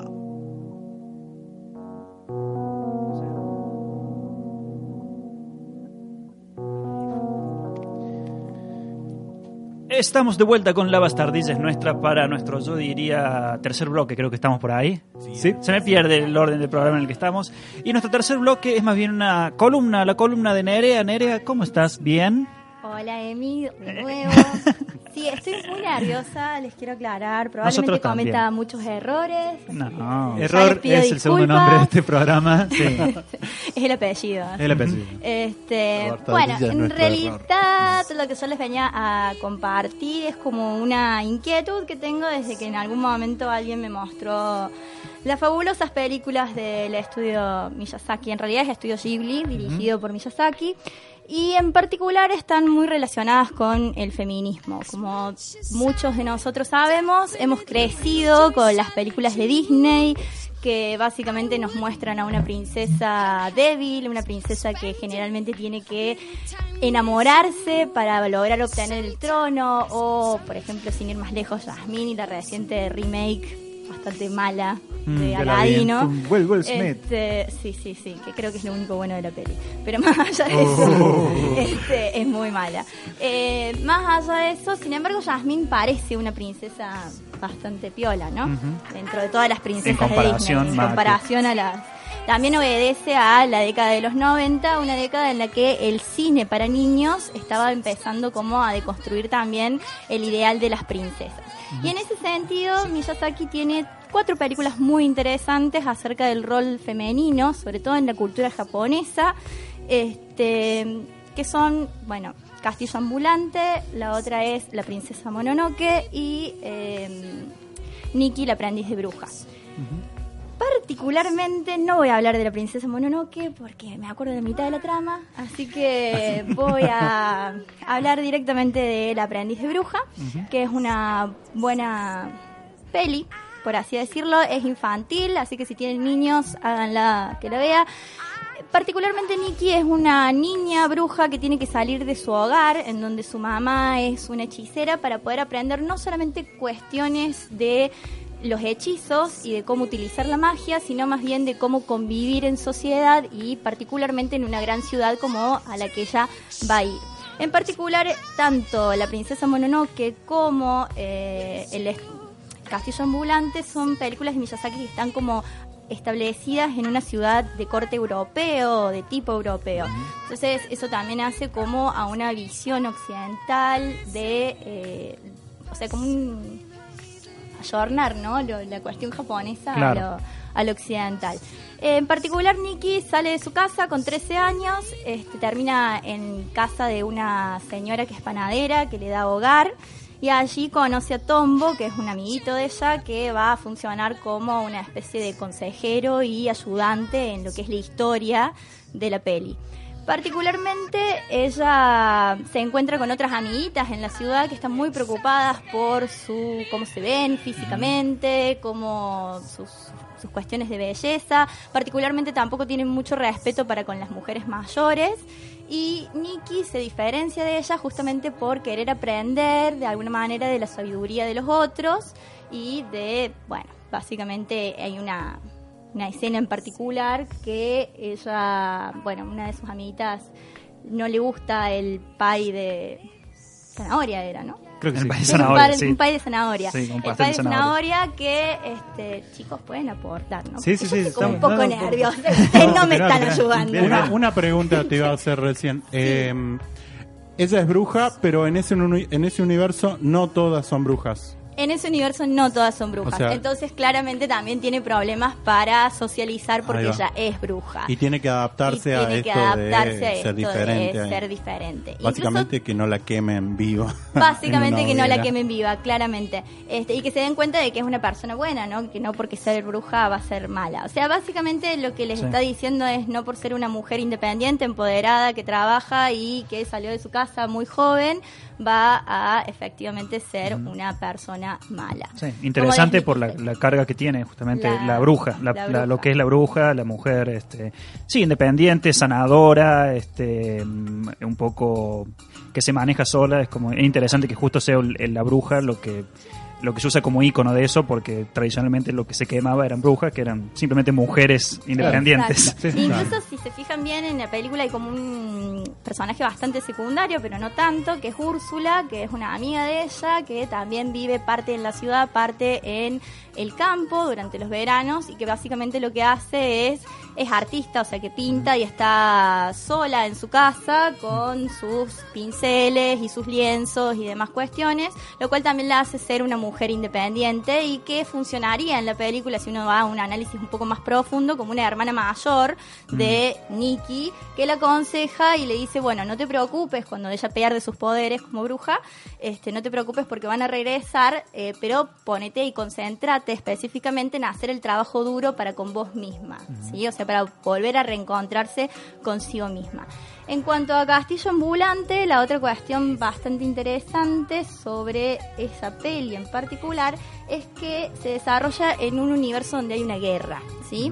Eh, entonces, la protagonista de Castillo Ambulante, que no me voy a acordar, a Sophie, se llama, este, se encuentra en un callejón con un hechicero que es Howl, eh, que ayudaba a los combatientes o a los soldados que estaban siendo perseguidos por la bruja del pantano y los secuaces de la bruja del pantano. La bruja del pantano se entera y bueno, básicamente le tira un hechizo y la convierte en una anciana de 90 años. De construcción total que realiza Miyazaki sobre la belleza y sobre la heroína bella, joven, fantástica y divina. Hoy la heroína es una persona mayor que termina diciendo en una de sus, en uno de los diálogos, incluso yo la vi subtitulada al inglés, pero bueno, eh, si la buscan subtitulada al español también va, va a surgir eso porque es algo muy característico de la peli en donde ella se ve vieja y establece y se dice a sí misma en el espejo, bueno, de esta manera me van a respetar Mm. porque ahora soy una mujer mayor y además no me van a violar. ¿Por qué? Porque es un universo de guerra. En los universos de guerra, Miyazaki lo que estaba tratando de ver, como todas sus películas, es mostrarle a los niños que existen cosas buenas y cosas malas. Entonces, bueno, estaba mostrando justamente cómo las mujeres eran abusadas en la guerra y cómo ella se salva de alguna manera en ese contexto de ser abusada por ser una mujer vieja. Claro. ¿Sí? Finalmente, este, bueno, ella termina sacando su, su hechizo. No me acuerdo muy bien cómo era que se lo, se lo, se sale el hechizo. ¿Alguno de ustedes se acuerda, chicos? Eh, sí, va, eh, más o menos eh, van escapándose de la bruja del pantano Mm. y el fueguito del castillo Fueguito. es el que le dice vos tenés que hacer y tal y tal cosa. O sea, básicamente hay que salvar a Howl, que es eh, este hechicero que se está muriendo porque básicamente los humanos son unos forros y hacen las guerras y qué sé yo. Y Tal cual. No sé, a mí esa película me hizo acordar, o el quinto, el quinto elemento, en realidad, Sí. esta cuestión de la salvación de eh, a través del amor. Claro, la por- compasión. Bueno, la- eso claro. es algo muy particular también del universo de Miyazaki, en realidad de casi todas las películas de anime que tienen que ver con mujeres o que tienen mujeres como heroínas, que es esta posibilidad de conexión, de empatía con el otro, y eso en particular está relacionado con un imaginario de los japoneses sobre las mujeres, Mm. que se llama, acá lo noté y no lo sé pronunciar bien, lo aviso, se llama Yasashi, ¿sí? que es básicamente el imaginario de una mujer que empatiza con otros, que puede comprender a otros, que está conectada con la naturaleza y además que son puras. ¿Sí? Mm. Entonces, en cierta forma, Miyazaki lo que está haciendo es mostrar mujeres puras, pero mujeres puras en contextos difíciles. ¿sí? Eh, incluso, bueno, acabo de decir que no me acuerdo muy bien la trama de la princesa Mononoke, pero si se ponen a pensar, la eh, enemiga sería, o con quien se enfrenta la princesa, es una chica que busca a los leprosos y los cuida y que saca a las mujeres de la trata, o sea, saca a las mujeres de la prostitución y explota a los fines de hacerle el bien a estas personas a la naturaleza, que es a lo que se opone de alguna manera la princesa Mononoke en su momento. No obstante ello, este, para las mujeres que han crecido durante los 90 viendo Magic Kids, seguramente se van a acordar de Sailor Moon, que también tiene que ver con esta deconstrucción de la mujer débil o de la mujer que llora, de la mujer sentimental. Si todos nos acordamos del personaje de Serena, ella empieza siendo una niña llorona, una niña caprichosa y termina siendo una heroína. Una heroína que no está sola, una heroína que está acompañada de sus compañeras y mágicamente, o no tan mágicamente en realidad, su novio y el resto de los hombres que forman parte de la trama no son tan capaces como el amor de las mujeres y la fuerza sorora entre ellas que se genera, ¿sí? incluso para combatir con otros sujetos. Emi. Eh, yo no, yo soy el único que no se llama Emi, Ah. pero Perdón. Eh, Es que acá son eh, todos Emi. sí, sí, Hablan sí. de los Emi, son Yo todos podría Emi. ser como Era 3 de 4. Sí, sí, pero podría ser como el Emi 4, o sea, ya Claro. está. Por, por contexto me tengo que llamar Emi también. Es como los No, Blues. De ahora me acordé también Emi para que no sea que me sea acordé también de eh, Náusica del Valle, que es otra también de Miyazaki, en donde es una, no sé si es de las primeras o no, pero es como un- una animación un poquito anterior, me parece, a La Princesa Mononoke, creo, no sé, quizás estoy Sí, diciendo sí. pavadas, pero también la protagonista es una eh, joven niña que tiene mucha relación con el medio ambiente y que toma el liderazgo de una población bajo ataque. Eh, Exacto. a pesar de ser una niña, a pesar de, de todo, pero lo hace porque tiene muchísima capacidad de agencia y, y bueno, nada, es como, es fuerte, está re interesante eso. Sí, y eso tiene que ver todo con una deconstrucción en realidad que empieza en el siglo XVIII para Japón y siglo XIX, que tiene que ver con sacar a las mujeres de la única función de la reproducción y reconocer que ellas tienen capacidades también para emprender luchas, para emprender luchas sociales sobre todo, eh, dándole otro espacio, algo que se aleja completamente de lo que ya hemos conocido cuando éramos pequeños, de lo que pasó con China o con otros países asiáticos. En particular, Japón decide como revalorizar a las mujeres, pero acá viene mi crítica, siempre relacionadas a la naturaleza, a la madre tierra, a la capacidad biológica de poder dar vida. Entonces, lo que Mm. hace a estas mujeres ser grandes heroínas en realidad tiene que ver con una cuestión biológica, que no está mal, si uno quiere decirlo, o sea, el hecho de ser biológico y de poder dar vida está bueno, pero no solamente pasa por eso, eh, es algo con lo que las mujeres nos peleamos y nos amigamos constantemente y algo que es una experiencia particular, ¿no? También me parece que no hay que dejarlo de leer en el contexto en el que están porque, o sea, son películas de los 80 y los 90. Eh, hemos recorrido un gran trayectoria, una gran trayectoria a- a la hora de analizar estas cuestiones, pero lo que tienen las películas de Miyazaki en general es que, como vos decías, empezaste haciendo el contrapunto con las princesas de Disney y las películas en algún punto son como una gran crítica, no solamente a las producciones de Disney, sino a las producciones occidentales en, ton- en torno a estas figuras femeninas, en torno a lo que pueden o no consumir o que estaría orientado o no para niños o, o niñas. Eh, y en ese, en ese sentido sí me parece muy, muy valorable esto que me decís de eh, lo biológico, rescatar lo biológico y ese poder, ese lugar de empoderamiento, pero bueno, son películas que ya tienen muchos años, eh, no sé cuántos años, mínimo 30 años, y que hay que... Obviamente para ahí. la época eran películas eh, súper explosivas y que Mm. venían a romper con toda una estructura en la que a los niños se les enseñaba que todos los finales eran felices. Sin ir más lejos, ¿se acuerdan de esta peli que justamente también es de Estudio Ghibli, pero no es solamente de Miyazaki, no me voy a acordar ahora cómo se llama el coautor de la peli, pero se llama Luciérnagas. La tumba de la- la tumba de las luciérnagas. Sí. En esa película claramente se está mostrando divertida. que no, no es nada divertida. Este, No es perdón, para ver un domingo a las es- 7 de la tarde. Básicamente con una cucharita de plástico cortándote las venas. Sí, sí. Pero más allá de esto, eh, es una peli en la que está dirigida a niños, que muestra la Segunda Guerra Mundial en su crudeza más cruda, ¿sí? Eh, eh, y que, que golpea a niños directamente. En donde, bueno, lo voy a spoiler porque todo el mundo lo Sí, vio. sí, sí. Este, Es la niña 83. termina, termina 88, muriendo. 88. Entonces, 88. es como distinto. Sí. Y quería, bueno, hay un par de pelis también con las que se puede relacionar esto, Ghost in the Shell, también, o sea, Ujú. si ustedes se ponen a fijarse, es como una, es una peli que no está dirigida por Estudio Ghibli, pero en No, es de- particular, ya te digo de quién es, no me la acuerdo. Sí, a lo, a lo busco. Dale.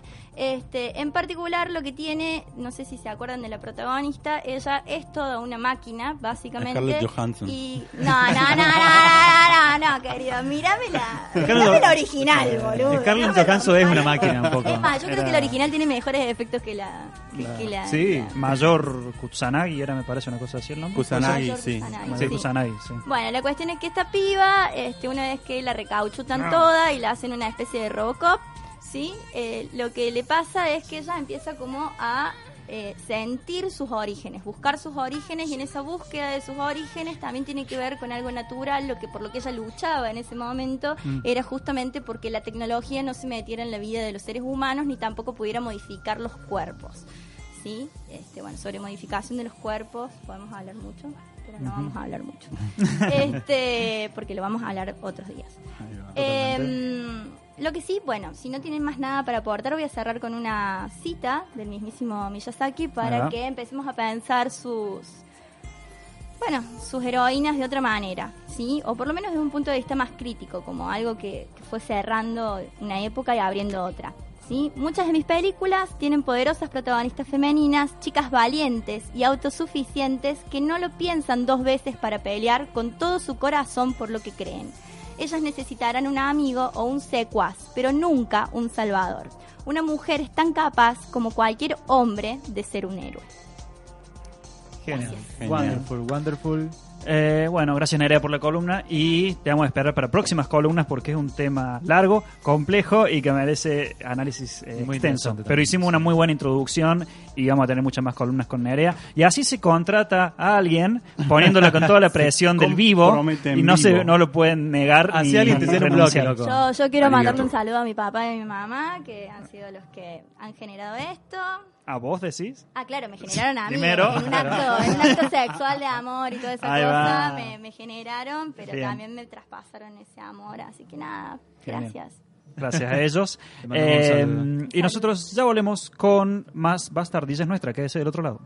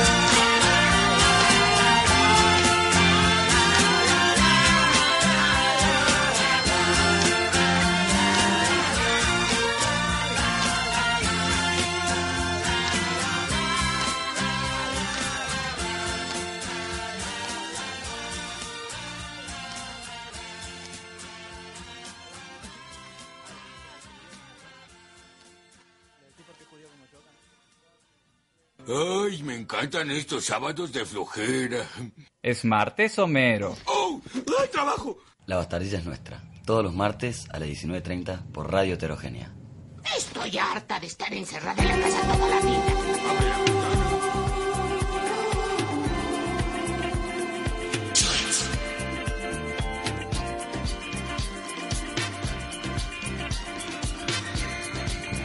Estamos de vuelta para el último, ultimísimo bloque de La Bastardilla es Nuestra. Y ahora vamos a hablar de la película Ad Astra, que creo que quiero decir algo así como Hacia las Estrellas o como sea. Es una película dirigida por James Gray. Está protagonizada por Brad Pitt, Ruth Nega de Preacher, Liv Tyler, eh, Arwen, la conocerán, hija de mm, el cantante de Aerosmith. Y aunque usted no lo crea, también por Tommy Lee Jones, que dice, Tommy Lee Jones está vivo. Sí, está vivo y actuó en esta película con toda la energía de un actor que solo leyó sus líneas y la verdad no le interesa ni sabe qué está pasando. ¿Es verdad que la hizo por webcam? Sí, sí, sí, sí. pantalla. La hizo por Skype. Por Skype Skype. Está en el contrato de todas las futuras películas de Tommy Lee Jones hasta que se muera. Todo lo que tenga que hacer va a ser por Skype. Eh, esta va a ser una entrega particular porque originalmente, vamos a dar un poco tras, tras bambalinas, este iba a ser eh, la, o va a ser un te lo resumo así no. Uy, No, Oh. qué horrible lo que acabas de decir. Horrible, horrible, acto fallido. Este iba a ser un Santi te resume la película que no, tiene nada ahorra, que ver con te esa ahorra la película. No, 10 dos- 10 horas hablando. Perdón, Encontrar perdón. un nombre original y lo arruinas. Perdón. Santi te ahorra la película, pero ¿qué pasa? Esta película, en todos los espacios, excepto en la Bastardilla es nuestra, está teniendo como un super ranking de crítica y probablemente gane el Oscar. Así que, y generalmente no es como las películas que solemos elegir para el Santi te ahorra la película, porque ¿qué elegimos? Hobbs vs. Show, Rápido y Furioso 45, algo de tiburones. Le ahorramos a la gente la, la tortura de ver. Generalmente algo, no ahorramos ciencia sí. ficción existencial, No, no, pero bueno. Voy a hacer una salvedad, que lo mismo dijimos de esa cosa de Hollywood, esa, esa monstruosidad que hizo, ¿cómo se llama este tipo? El, ese que hace las películas violentas. Weinstein. No, no, el, ami- el amigo, el amiguito ese, el amigo. Kevin Spacey. ese. Eh, no, el otro amigo, que están ahí más o menos. Ese, Quen, Quen, ¿cómo? Tarantino. Ese, Ah, ese, el- Quentin, sí. Quentin, ya, ni- ya me Otra olvidé el nombre. película que va a ganar todos los Tintino, premios menos el Tirino. Va a ganar de los premios y van a decir, los, la bastardilla de oro no lo vamos a premiar. Tendríamos que tener nuestros propios Oscars al Sí, final del una, año, ¿no? Lo vamos sí. a hacer, sí. Eh, yo me siento un poquito orgulloso, El igual que odiemos eh, a estas últimas dos películas, Once Bien. Upon a Time in Hollywood y Ad Astra, porque es como, no, no, no somos tan mainstream. No, Claro, no nos vendemos. Pero después hay cosas que sí nos gustan Sí. y que a otra gente también le gusta. Tenemos y- nuestro propio criterio. Sí. Más vale, Raro, loco. bizarro, que nadie entiende tal vez, pero lo La tenemos. bastardilla no se compromete con nadie. Así loco. que ahora, como no nos comprometemos con nadie, Santi te ahorra a Dastra. Sí, Santi. an- entonces quienes la quieran ver eh, y no quieran ser spoileados, les, voy a- les vamos a contar toda la película. Claro. Y, y bueno, nada, si, si no quieren ser spoileados, lo lamento. Llegando al final, llegó, pueden, llegó hasta acá. pueden cortar la transmisión. Sí, y No, sé, no le cambien sumar. otro canal. Eh, sepan que al final vamos a anunciar un sorteo, pero nada, lo tiro así Uh, nomás. uh, Em, sorpresa, no sabíamos. Y vamos a destacar algunas cosas buenas de la película, Sí, porque sí, sí. cosas Obvio, buenas obvio. tiene, pero bueno, tiene mucho Pero que- bueno, ¿cómo, qué, qué- qué- qué es esto? ¿Qué es Ad Astra? Bueno, básicamente, Brad Pitt dijo, uff, qué suerte, nadie se dio cuenta que yo eh, soy un héroe femicida en Once Upon a Time in Hollywood y todos me están aplaudiendo por eso, zafé. Así que, ¿qué puedo hacer ahora? Eh, podría hacer lo que hizo mi ex, o quizás no tan ex, porque se dice que está por volver con eh, Angelina Jolie, no sé. Opa. Eso Oh, dicen algunas, eh, la prensa especializada. Los Eh. ¿Volverá el Brangelina a Hollywood? No lo sabemos. Pero, dice, podría inmiscuirme en una producción de superhéroes. Porque, para quien no lo sabe, eh, Angelina Jolie va a estar en una de las próximas producciones de DC. No, de Marvel. Marvel, de Marvel, de Marvel. Sí. Entonces Brad dice, ¿qué podría hacer yo? ¿Podría ser un superhéroe? Mm, no sé. No. Ya sé lo que voy a hacer. Voy a ser un astronauta. Eso es lo que me está faltando. Entonces, Un pum, superhéroe de la vida real. de la vida claro. real, loco. Bueno, y efectivamente Armstrong. es así esta película, porque empieza en un futuro cercano, porque hay como una torre muy grande, muy, muy grande, eh, que está como medio sobre Es grande. la estratosfera, de alguna forma, y Brad Pitt está ahí y él es, una- él es un astronauta. Oh, soy un astronauta, Brad Pitt. Y soy, soy, soy como... Así el oh, diálogo soy- de la peli. Sí, sí, sí. Sí, porque hay una voz en off que te va contando lo que piensa Brad Pitt y te Ah. dice un poco eso. Oh, soy un astronauta. Astronauting. Sí, sí, sí. I'm astronaut ding ding. Bueno, eh, y entonces está ahí en la torre y él es como un super astronauta. Entonces dice, ah, yo voy a ir a arreglar la torre porque no sé qué. Y sale a la torre y hay otros astronautas también arreglando la torre. Y de repente ¡puf! hay como unas explosiones y se caen todos los astronautas. Y no están tan arriba como para flotar como uno pensaría en el espacio, sino que se empiezan a caer. Entonces, no, Brad Pitt, no te mueras. Acaba de empezar la película, por favor, no te mueras todavía. Pero no, abre un paracaídas y se salva. Y cae y hay otra gente que muere. Y hay accidentes en todo el mundo y muere un montón de gente. Pero Brad Pitt es un astronauta re canchero, entonces eh, se recupera muy rápido con eh, esto nos da cuenta de que estamos en el futuro porque hay como un psicólogo virtual que te dice, a ver, ¿cómo te sentís hoy? Y me siento más o menos bien. Bueno, listo, tenés el alta. Básicamente funciona así el, el psicólogo de este mundo. Eh, y entonces Brad Pitt se llama Roy McBride, pero yo le voy a decir Brad porque ah, tenemos confianza, ¿no? Y entonces se recupera de esto y, eh, y lo llaman como del Estado Mayor de los astronautas. Y son todos militares, tienen ropa militar. Y Brad Pitt también tiene ropa militar. Y todos tienen la misma ropa militar. Y es como, bueno, está bien, son militares, parece astronautas Creo militares. que hasta ahí llegué viendo la película porque me cansó su cara de nada. Pero Mm. bueno, hay gente que dice que sabe actuar. Sí, y entonces este Estado Mayor militar lo que le dice es, tenemos algo para decirte, Brad. La causa de estas explosiones que están pasando en el mundo es que en Neptuno hay una nave espacial que liberó fragmentos de antimateria y eso puede hacer colapsar todo el sistema solar.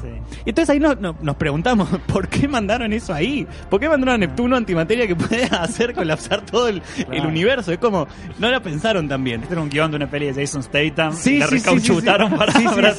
Eh, yo quería como un, como un tiburón gigante de antimateria, no sé, algo así. Bueno, eh, la cuestión es que esto no es casual que se lo digan a Brad Pitt, porque ¿por qué? ¿Qué pasa en Neptuno? El proyecto Lima.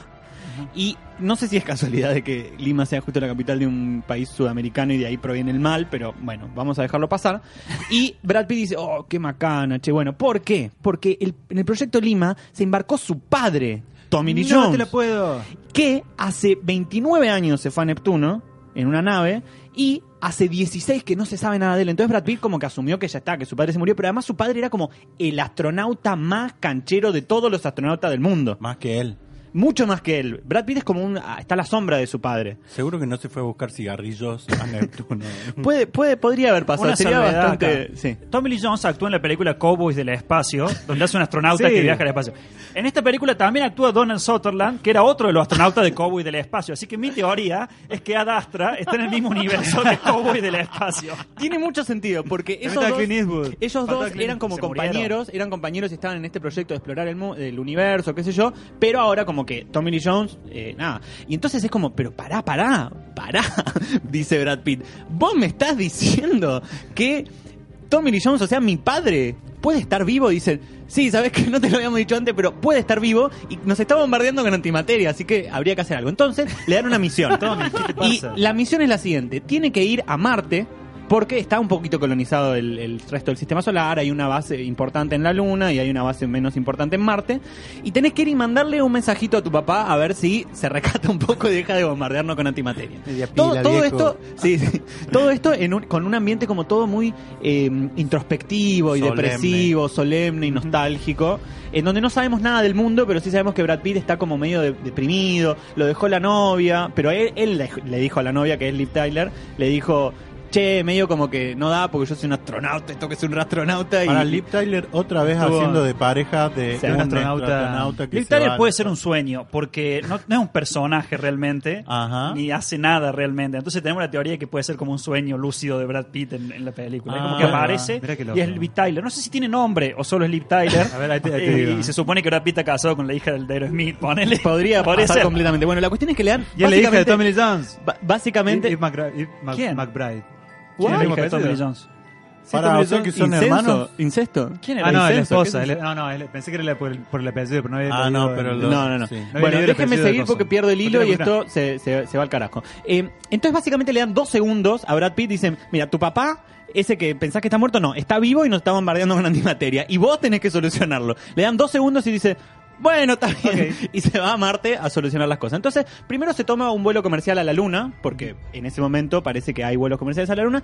Y bueno, van ahí, y va, y va con el, con el otro viejo, y llegan a la Luna, y en la Luna es medio como tipo un shopping, pero cuando llegas al shopping hay gente como sacándose fotos, eh, estamos en la Luna, eh, qué loco, qué sé yo, pero también te dicen, cuidado porque acá está todo mal y hay piratas. Y, y- en serio, esta es una zona de guerra, cuidado, es esta es, una, esta es una zona de guerra. Space Pirates. Eh, eh, eh, es una zona de guerra, así que tenés mucho cuidado. Y Brad Pitt dice, ah, pero qué me importa, yo soy Brad Pitt. Y entonces se va con unos, con unos del ejército y como que decís, bueno, a ver cómo van a ser los transportes espaciales en la luna. Yo me imaginaba como una cosa así, onda Star Wars. Y no, son como unos jeeps re pedorros, re pedorros que tienen como un cromado medio de mala calidad y están ahí, pi, pi, pi, se van con el jeep y van con la escolta de los dos, de otros dos jeeps y de repente no te la puedo creer, pero no te la puedo creer, aparecen justo, justo, justo los piratas espaciales. ¿Cómo? Ya, qué casualidad. Y entonces, oh, no vienen los piratas espaciales a saquearnos. Y es como, pero tu jeep de pedo tiene una botellita de agua, o sea, es un jeep re chorongo. ¿Qué van a saquear los piratas acá? Pero a los piratas no les importa Ron nada. espacial. ¿Cómo? Quieren ron espacial, obviamente. Oh, oh, oh, y una botella de ron espacial. Eh, y entonces, pero Brad Pitt es re canchero, como ya todos lo sabemos. Entonces, el resto de los militares son cualquiera, explotan, no, no hacen nada, pero Pitt ah, le saca una pistola a una, pum, pum, pum, mata a todos. Y de repente agarra, como se muere el que estaba conduciendo. Entonces, él se pone a conducir el jeep espacial y ¡fra! se va y se va al lado oscuro de la luna, en donde. Es importante recordar que esto es un viaje comercial. O Claro, sea, todos sí, los días sí. la gente viaja a la luna y es atacada por piratas espaciales. Bueno, y llegan No hay a la- regulaciones la- en el- el- en al otro espacio. lugar, en el lado oscuro de la, luna, de la luna hay como una base en donde hay como llega, llega, llega Brad Pitt. Se le murieron lo- los soldados con los que venía. El viejo con el que estaba le da como un paro cardíaco y una mina que está a cargo de ahí le dice, bueno, listo, vamos, vamos para Marte. Y Brad Pitt dice, eh, bueno, dale. O sea, como, no un déjame cansar tres minutitos que to- to- me tomo una coquita, no, no nada, así pum. Y, pero antes el viejo eh, dice, "Ah, no, yo no puedo ir contigo, no sé qué, pero ten cuidado de las intenciones de Space Jam, no sé, que hay como Space. Spacecom, no sé, que es como la empresa que hace lo, sí. y es como bueno, qué sé yo, esto seguramente va a ser más importante más adelante, pero la verdad que no, yo después me, me olvidé de eso. Eh, y entonces se toman una nave, esto ya no es un vuelo eh, comercial, sino que se toman la, la nave Cepheus para irse a eh, Marte. Y en Marte hay como una, como una base, pero es una base como más, más chota, como, como que está hace, hace un tiempito la base ahí, tiene como mil y pico de habitantes, y tiene que ir ahí porque de ahí le va a mandar el audio al padre. Pará, me perdí, esto ya está en Marte. Y bueno, pero tenés que prestar Vale. atención. No, no, no. Estamos antes de ir a Marte. así, como que dice, pum, se mete a la, a la nave, una nave que se llama Cepheus y dicen, bueno, ahora vamos a Marte. Y en Marte, como y en el, en el viaje, perdón, no en Marte, como que están ahí y los otros se toman todas pastis para pasar el viaje y la pasan re bien, pero Brad Pitt no, y ve. No, no, no ve nada ahí todavía. Pero de repente llega un Mayday, que es una señal de alerta de otro navío.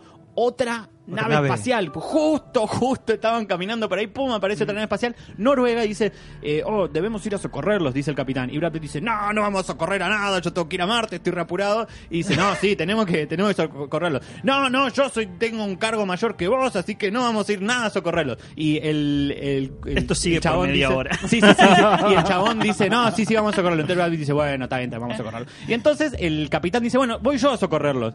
Y Brad Pitt dice, bueno, dale, yo también voy, porque no sé por qué, porque él era como un, tripu- un pasajero ahí, pero bueno.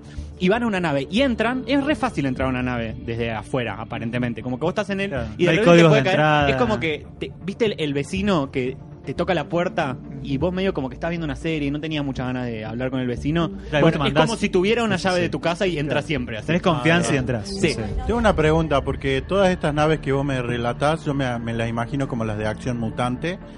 Esta, no sé si La se de Alex de la iglesia, de ¿no? Alex de la iglesia, que son así armadas con chapas. Me imaginé eso cuando dijiste piratas del espacio. son todos deformes y con unas naves. No, de lo, lo raro es que todo se ve muy fiel, digamos, a lo que uno esperaría de tecnología de la NASA casi contemporánea. O sea, es Claro. bastante fiel a eso, en realidad. De hecho, estos, estos buggy en los que se mueven en- con- peleando ridículamente contra los piratas del espacio, se ven como los autos de lunares que usaban los Claro, astronautas. los- o sea, los rovers. todos- Sí, sí. todo es ridículo, pero se ve O sea, es como- Pero sí, Con realista. lógica, con cierta lógica. vamos a hablar más de eso después, así que Sí, sigo sí, con la trama, sí. porque hay, hay mucho para hablar de eso. Bueno, pero ¿qué pasa? Entonces dicen, bueno, dale, vamos a, res- a rescatar a los noruegos, no, yo qué sé, se están flasheando, bueno, entran y es como, oh, noruegos, noruegos, hola, hola, ¿dónde están? Hola, hola, y de repente y Brad Pitt llega y ve que no se pueden imaginar Pero, pero hagamos lo que, que, pasa que acá. adivinen. ¿Qué- Sí, sí, sí. eh, de- más o menos la escena, pero Bueno, no digas el y eh, de repente ve que el capitán está bajo ataque. Estaba flotando por la nave y de repente, oh no, al capitán lo están atacando. Yo soy Brad Pitt. Oh no, están atacando. Eh, ¿Qué, qué, qué puede ser? ¿Qué lo está atacando? Lemmy, apostá ya. ¿Qué está atacando? Un gato espacial. Simio espacial. Ah, pero es que lo pusimos en, el- en la descripción del flyer. Ah, oh. En esa nave, no entendemos por qué. ¿Lo adivinaste? No, no, no, supuse porque eh, se man- es común mandar a, a perros o a simios al espacio, ¿viste? Emi, ¿vos escribiste a Dastra? Quizás deberíamos decir que los simios que mandamos al espacio. Había mandriles. Mandriles. babuinos, babuinos. Babuinos. Babuinos, que Oh. unos babuinos sacadazos. Eso es, los robaron de los Simpsons. Los Sí, Simpsons sí, lo eso es de ahí, hicieron. y se estaban comiendo a todos los tripulantes y se lo, y se lo morfan al, al capitán de Brad Pitt. Y Brad Pitt dice, opa, opa, yo creo que me voy de acá. Pero lo, lo salva A al mí no me capitán. pinta esto, A mí no- muy lindo. Too hard for me. Eh, y se, se vuelve, le, le envuelve la cabeza con una cinta aisladora al capitán y se vuelve a su nave. Pero cuando llega, no, ya está muerto. Qué macana. Bueno, y este detalle me encanta. Dice, qué macana, se nos murió el capitán. Bueno, y lo tiran afuera del espacio. Eh, le juro, le juro que es. Pero ni siquiera dicen como, La naturaleza bueno, vamos a decir unas palabras por el capitán que murió. No, no, es como, uh, qué macana. Bueno, bueno. Y, y, y se van, y se van a Marte. Bueno, y el que queda a cargo es como el segundo al mando. Está llegando a Marte y como que, ah, no sé qué pasa. Ah, sí, de nuevo otra explosión. No, maldito Tommy Lee Jones nos sigue bombardeando con la antimateria. No, maldito, debemos vengarnos. Pero no puede aterrizar. Y el segundo al mando, un astronauta profesional que tiene como 45 años, de repente le da miedo y no puede, no puede aterrizar, entonces Brad Pitt dice, bueno, deja, yo me ocupo, pum, aterriza él, que nos muestra que Brad Pitt es el más canchero de todos los que están acá y se merece hacer todo. Bueno, claro, cuestión- porque lo que implica es como que Brad Pitt es, tiene más experiencia y el otro es novato. Claro. Entonces no puede aterrizar la nave. Pero voy a decir, ¿no te suena como que van a mandarlo a la NASA, a astronautas novatos? Como, bueno, te ma- empezó el laburo y va a ir aprendiendo Claro. mientras tanto. No creo que Es como hagan es- eso. o es como sea, grandes no. empresas que se va precarizando un poco, digamos, en los Claro. currículums, así, ¿viste? Bueno, la cuestión es que llega a Marte y va a un como un cuartito. Mar- el- la base de Marte es medio rara porque, por ejemplo, hay como perros sueltos y hay como tierra en el medio. No, es muy raro. No, no entiendo qué pasa en Marte. O sea, como que ahí ya estaba más choronga la, la base o el presupuesto, no sé, no entendí bien. Como que el perro se metió ahí en la escena, no sé. Bueno, pero hay uno que son como los Se más set, los más jefes de todos. Dicen, bueno, sentate acá y mandale este mensajito a, a Tommy Lee Jones. Entonces dice, bueno, dale, está bien. Y lo graba y lo manda. Y era una carta re horrible, entonces Tommy Lee Jones no contesta. Y de repente se conecta con lo que realmente siente Brad Pitt. Y le dice, oh, padre, te extraño tanto. No me acuerdo qué le decía, la verdad no le presté mucha atención, pero es como que le dice algo más emotivo. Y entonces, oh, no, ¿qué está diciendo? Brad Pitt está diciendo algo emotivo, oh, no. Bueno, Quiero volver y, y entonces ahí es como que es como que se, se, se caga todo y dicen bueno no ahora estás castigado y lo mandan como a una sala que tiene como florcitas es muy raro como la sala de relax y está ahí Brad Pitt y entonces está oh no se agarra la cabeza y, y va para un lado y va para el otro entonces uno entiende Brad Pitt está como medio conflictuado con la situación pero lo bueno es que no hay que pensar porque Brad Pitt te lo dice en voz en off dice oh creo que me están utilizando Eh, así que bueno está bueno esta película en ese sentido porque no deja nada sujeto a la imaginación To- todo te lo explicita eh, Tiene demasiada imaginación esta Bien película. Creo, que es el problema. La cuestión es que ahí los, los capos de Tutti Capi ahí le dicen, bueno, eh, vos ahora ya no estás más dentro de la misión, ahora volvete a la Tierra, todo bien. Que yo pienso, lo que tenía que hacer era mandarle un mensajito a Tommy Lee Jones desde Marte. ¿No le podía mandar un WhatsApp? Desde la Tierra a Marte y que en Marte lo manden con el aparatito ese láser. Ay, pero ¿qué hacemos con los piratas espaciales? bueno, eso es cierto. Y los Pero- changos. bueno, pero, Genial. pero viene la, la jefa de, de la base de Marte, que es una piba que nadie le da bola, pero parece que es la jefa igual, y dice... eh, Siempre las mujeres no se da bola. Sí, sí, sí. sí. Eh, y exactamente, exactamente. Es más, hay una escena muy rara, o sea, que, eh, que la, la- la tipa dice, bueno, yo soy la jefa de acá de la base, eh, te voy a llevar donde tenés que ir, y cuando llega a un lugar hay un tipo que le dice, vos no puedes pasar acá, y lo, y lo mete a Brad Pitt. Y es como, pero no era la jefa de la base, ¿por qué no puede pasar Además ahí? la conoce, trabaja ahí. Sí, sí, sí. ¿Por qué lo va a humillar ahí frente a decir, no, vos acá no pasa, Sí, digamos? sí, sí. O sea, si sabe que no puede pasar, probablemente no iba a intentar pasar. Claro. Sí. Bueno, eh, pero nada de esto importa porque lo que le dice es, Brad Pitt, tú no sabes la verdad.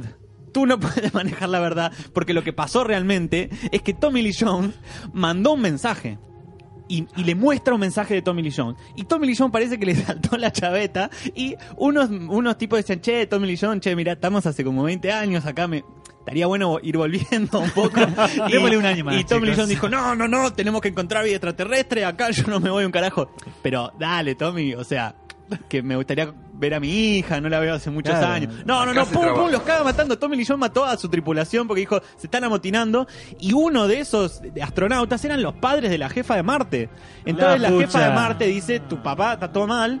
Pero, extrañamente, creo que solo vos lo podés arreglar esto, porque se está por ir la nave a bombardear a tu padre, pero yo quiero que vos vayas. Claro, y Brad no- dice, sí, yo creo que también quiero ir yo. Me encanta que siempre es un negocio familiar. Sí, Claro, sí, claro. sí, sí, completamente. Tommy no va a matar a su propio hijo. Eh, entonces, sí, no va a matar. Sí, no, no Supongo sé. que será esa la razón, o- o digamos, es como, sí, No, no dan una razón. Es como al revés. razón. Es como el único que puede matar a su padre es su hijo. Ah, también, bueno, No- eso- no- Ah, no- era más profundo el es, tema. es más edípico. A ver, Sí, claro. Mito del fratricidio, o sea, básicamente en la modernidad, cuando se hace el contrato social moderno, los hombres se quedan con la fraternidad, igualdad, libertad, fraternidad, justamente porque matan al padre y se quedan con los derechos del padre sobre las mujeres, sobre los niños, sobre los bienes y demás. Por ende, este tipo de películas de Hollywood lo único que hace es seguir reafirmando una vez más que a la jefa de Marte no le dan pelota, pero alguien que es un señor puede hacer un fratricidio para imponer justicia.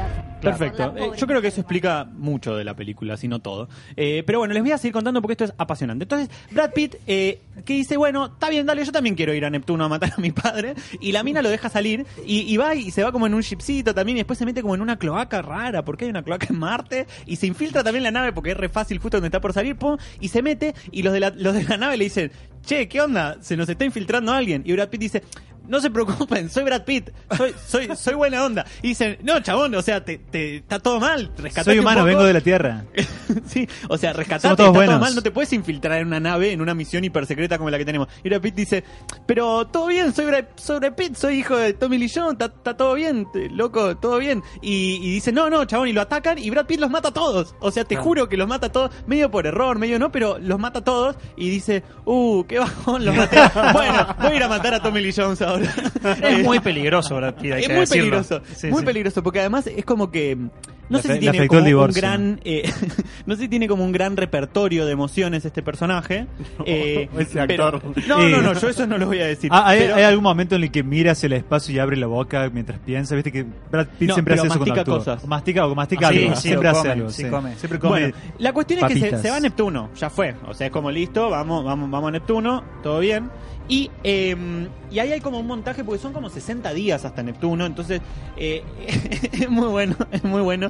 Son como 60 días de viaje y lo ameniza viendo videos de eh, Liv Tyler. O sea, Liv Tyler le mandó unos Skype, le mandó unos Skype diciendo, oh, Otra pero, que se ahorraron. eh, no, no, pero es buenísimo porque Liv Tyler como que le mandó unos, unos videos de, che, media pila, no me das ni cinco de bola, a mí me gustaba que tuviéramos una relación, pero estás comprometido con el trabajo y no haces nada. Y ve ese video. Y también ve el video de Tommy Lee Jones diciendo, eh, oh, maté a todos los tripulantes, maté a todos los... Y también otro de Tommy Lee Jones, te amo, hijo, te amo, Y hijo. para descargar la Sí, colección como- completa de Friends. Eso, eso. ¿Por qué nadie le puso Netflix en esa nave? O sea, es lo peor del mundo. Y, y, y Brad Pitt nos dice, sí, creo que estoy perdiendo la cabeza por la falta de contacto humano. No, boludo, porque seguí viendo ese video de mierda una y otra vez. Bueno, eh, y entonces, eh, bueno, llega. Llega Neptuno y estaciona la nave en un lugar, pero justo, justo la otra nave cambió de lugar y entonces hay como, una, como unos asteroidecitos chiquititos entre uno y otro. eh, y entonces dice, bueno, eh, voy a ir como nadando porque no sé cómo funciona el espacio en esta película, pero me voy nadando hasta donde está la... la- Primero le mando unos mensajitos de audio, le clava el visto a Tommy Lee Jones y bueno, y entra la nave de Neptuno. Esta es una nave como mucho más grosa y en el medio tira descarga de antimateria. Eh, hay como un brazo eh, robótico tratando de arreglar las descargas de antimateria, pero se ve que no funciona mucho y en cualquier momento colapsa la galaxia. Y bueno, entra. Y entra y en, en el medio ya nos mostró cómo se acordaba de su padre y, y que a su padre le gustaba ver películas en blanco y negro y que él lo extrañaba a su padre y bueno, cosas así. Em, pero todo lo que le habían dicho de su padre era una mentira. Eh, y cuando entra a la nave ve como cadáveres flotando por ahí con eh, películas en blanco y negro. Entonces como que Tommy Lee Jones ya está repiruchi y, y lo encuentra a Tommy Lee Jones y Tommy Lee Jones está como barbudo y dice, Roy, ¿eres tú? Y Brad Pitt dice, sí, papá, vine a buscarte. Entonces dice, bueno, eh, yo nunca me importaron tu madre ni vos. Y, y Brad Pitt dice, bueno, yo igual te amo. Le juro que es así el diálogo. Le juro que es así el diálogo. Y bueno, y Brad ¿Quién Pitt le dice, esto? bueno, papá, ya fue. rescat- ya fue, va- va- vámonos, ya, ya estuvo, ya estuvo. Y Tommy Lee Jones dice, bueno, está bien. Entonces Brad Pitt de- se descarga toda la información en, en un Eso pendrive. no creo que sea del, del guion. Creo que eso es algo que de verdad le dijo Tommy Lee Jones a su familia. Se lo dice todos los días, me da la impresión. Era un audio de Tommy Lee Jones. Nunca me importaron vos ni tu madre.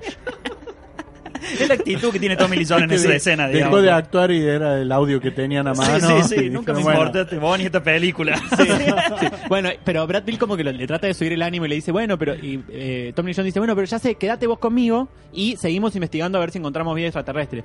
Y Brad Pitt dice, está todo bien, pero ya no encontraste vida extraterrestre. Entonces, sí, no, no, no triunfé. Entonces dice, no, sí triunfaste, triunfaste de que no hay vida extraterrestre, todo bien, volvámonos a casa. Entonces dice, pero esta es mi casa. Y Brad Pitt dice, bueno, pero vamos a la Tierra. Entonces dice, bueno, también se descarga todo en un pendrive y le pone una escafandra al padre y salen al, a cosa y se ata, eh, ya están en el espacio y dicen, bueno, ahora tenemos que volver a la otra nave. Y Tommy John dice, eh, no, ¿sabes qué? Me arrepentí, pum, y se suicida y lo arrastra a Brad Pitt como a, contra Neptuno. Pero media pila, chabón. O sea, sos el peor padre de la historia. Y eh, hay, hay mucha gente que tiene buenos méritos para ser el peor padre de la historia del cine, pero Tommy Lee Jones, la verdad que se está esforzando mucho para tener. Si hay una- un premio a eso, está, está, está nominado. El nene murió. Y, y Brad Pitt le dice como, eh, che, no, yo no me quiero morir, o sea, todo bien, pero no. Y dice, bueno, andate, todo bien. Y Brad dice, bueno, dale, dale, y lo suelta y que, que se muere. Y después se escucha un grito. Y es En como. el espacio. Sí, sí, sí, no, es muy raro eso. Pero bueno, entonces ahora es como, no, ¿cómo hace Brad Pitt para volver? Porque es como que, ah, esto no conté. Puso una bomba ahí, puso una bomba nuclear en la, en la nave porque si no se desintegra todo por las descargas de antimateria. Me parece muy bueno lo de la descarga de antimateria. Eh, escuchen, si tienen antimateria en su casa, traten de no bombardearla para ningún lado porque toda la galaxia podría colapsar. No, úsenlo con La cuidado en su en el freezer y traten de no tocarla. Sí, Póngale sí, el sí. coso de Eh, frágil. bueno, y entonces eh, dice, uh, ¿cómo vuelvo a mi nave? Porque está por explotar todo y se me rompió el jetpack. No sé si tuve el jetpack, pero si lo tuve ya se me rompió, no sé. Entonces, ¿qué hace? Esto es genial. Agarra una chapa, o sea, es como una nave a la que vos tirás de un cosito, pum, tenés una chapa. Ah, es como, ya sé dónde, para dónde va esto. eh, ¿eh? y es como, pero tiene que atravesar el campo de asteroides. ¿Cómo va a ser Brad Pitt? Y es como que a- agarra carrerita y salta, ¡pum! Y sal- son como, no sé, 3 kilómetros, Sí, 10 cruza el kilómetros. planeta, digamos, cruza, cruza de Neptuno un salto. como usando como, em, como escudo a la, a la, a la chapita Pensé que me pedorra iba a decir que iba a surfear sobre las. sobre más o menos, porque- Uy, eso hubiese estado buenísimo. Esto es genial. Pero, por- porque Qué es como que va y es como que nunca pierde el impulso, o sea, va A pesar acelerando de que se cada vez choca. más, No, pero- acelerando cada vez más, pero lo, lo chocan un montón de piedras todo el tiempo y eso no lo desvía de su curso, no lo hace, no lo ralentiza, no nada. Claro. La ley de la física- Lemmy, Lemmy está diciendo que tiene mucha experiencia, en- me está poniendo como, Sí, eh, yo creo que en Neptuno me pasó. bueno, la cuestión Es es que eh, oh, lo logrará. Brad Pitt, no lo logrará Brad Pitt, pero sí, porque es Brad Pitt, ¿cómo no lo va a lograr? Me y llega y parece como que no va a agarrarse la nave, pero sí, se agarra la nave porque es Brad Pitt, es el mejor astronauta de la historia. ¿Qué, qué, qué me estamos diciendo? Entonces se mete a la nave y manda un mensajito ah, diciendo, che, miren, no sé si voy a sobrevivir, pero acá tengo un pendrive con todos los datos. Eh, bueno, qué, qué sé yo, perdón que maté a todos esos astronautas que parecían por repiolas. Eh, voy a ver si puedo volver. Voy a, con la bomba, voy a usarlo de propulsión para llegar a la Tierra. Oh, Y, uh, claro. Nadie, nadie se cuestiona eso y prende el motor así. Y explota la onda, pum, y, y de repente llega a la Tierra y te Desde termina la película. ¿La espera, ¿Lo esperan Deep Tyler o no? Eh, sí, eso, eso, eso.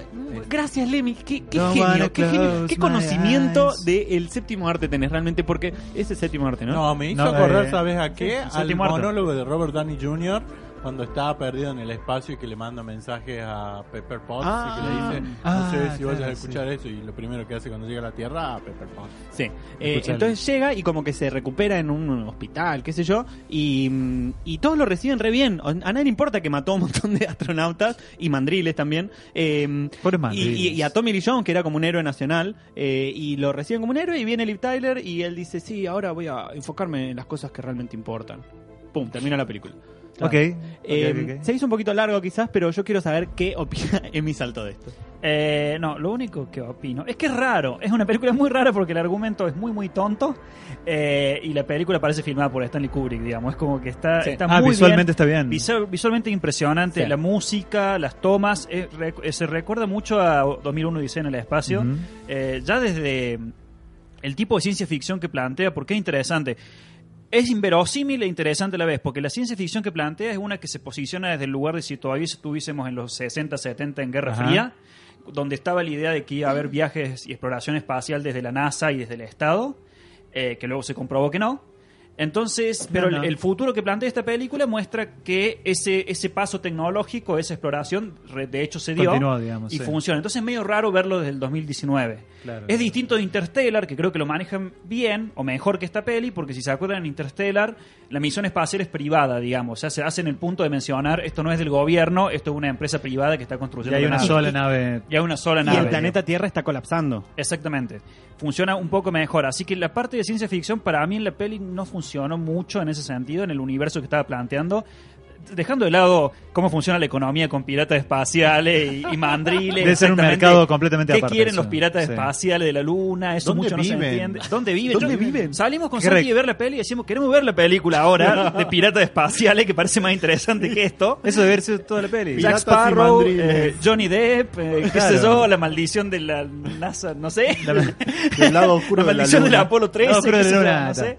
Este, así que es difícil, porque si, una, si te interesa mucho el cine de una perspectiva técnica, cinematográfica, esta peli es muy muy buena en ese sentido. Las tomas son muy interesantes, toda la parte de Marte, toda la, la primera secuencia cuando se destruye la torre espacial y caen los astronautas está muy bien hecha. Eh, y el sonido es muy muy bueno. Las actuaciones son cara de nada de Brad Pitt por tres horas porque así actúan los astronautas ahora, eh, Sí. qué sé yo. Pero en argumento es una peli de, Gerard Butler, esta, de- en el nivel Eh, de eh, La Casa Blanca bajo fuego y Sí, todas esas películas de mierda que hace. No, pero sí, sí. eh, incluso si fuera eso, si fuera como aventuras eh, ridículas espaciales, o sea, como acción desmedida, eh, me gustaría mucho más, porque esto intenta Claro, hacer claro. como un viaje introspectivo de, eh, bueno, como no- no eh. La, en- la mente de un astronauta con problemas de relación con su padre, pero en el medio te mete los mandriles espaciales, te mete que la gente se cae del espacio, te mete... No, ¿qué, qué, qué, qué, qué- qué Yo onda? quiero decir una- unas palabras. Yo no vi la película, pero me parece que así como la cuenta Santi, es como que alguien agarró la anécdota de cuando tuvo que ir a buscar a su viejo a un asado que le había dicho que no iba a ir al asado y está re en pedo mandándose cualquiera y se toma un viaje y, y hay motochorros y, y se pelea con unos perros y Claro, la claro, se y- enoja. y explotó, explotó. Arrastren el Yo creo conurbano. que agarraron esa Claro. anécdota y dijeron, bueno, no sé, tiremos eso y le pongamos, no sé, naves. Y Co- listo, como, que la- la como que James Gray la tiró en joda y el estudio dijo, bueno, dale de una. Dale, de una. La pintaste Yo- re bien. Si veo esa sinopsis en Netflix, la veo, digamos. así como, como buscar al viejo borracho con urbano, Sí. pero en el espacio, Eh, re bien. Y otra cosa que está mal es esa voz en off es insoportable, no, Sí. no le aporta nada, simplemente te hace sentir un estúpido. ¿Quién es el narrador? ¿El- el Brad Pitt? Ah. sí, sí, sí. Eh, después hay unos flashbacks que tampoco le suman mucho, es como, pff, no, eh, no, no. Y a mí me molestan cosas como de la incoherencia del mundo espacial, que a diferencia de lo que hablamos en el, en el capítulo pasado de High Life con Robert Pattinson, que era un astronauta mucho más depresivo, mucho más, ¿cómo se llama? Eh, Tarkovsky.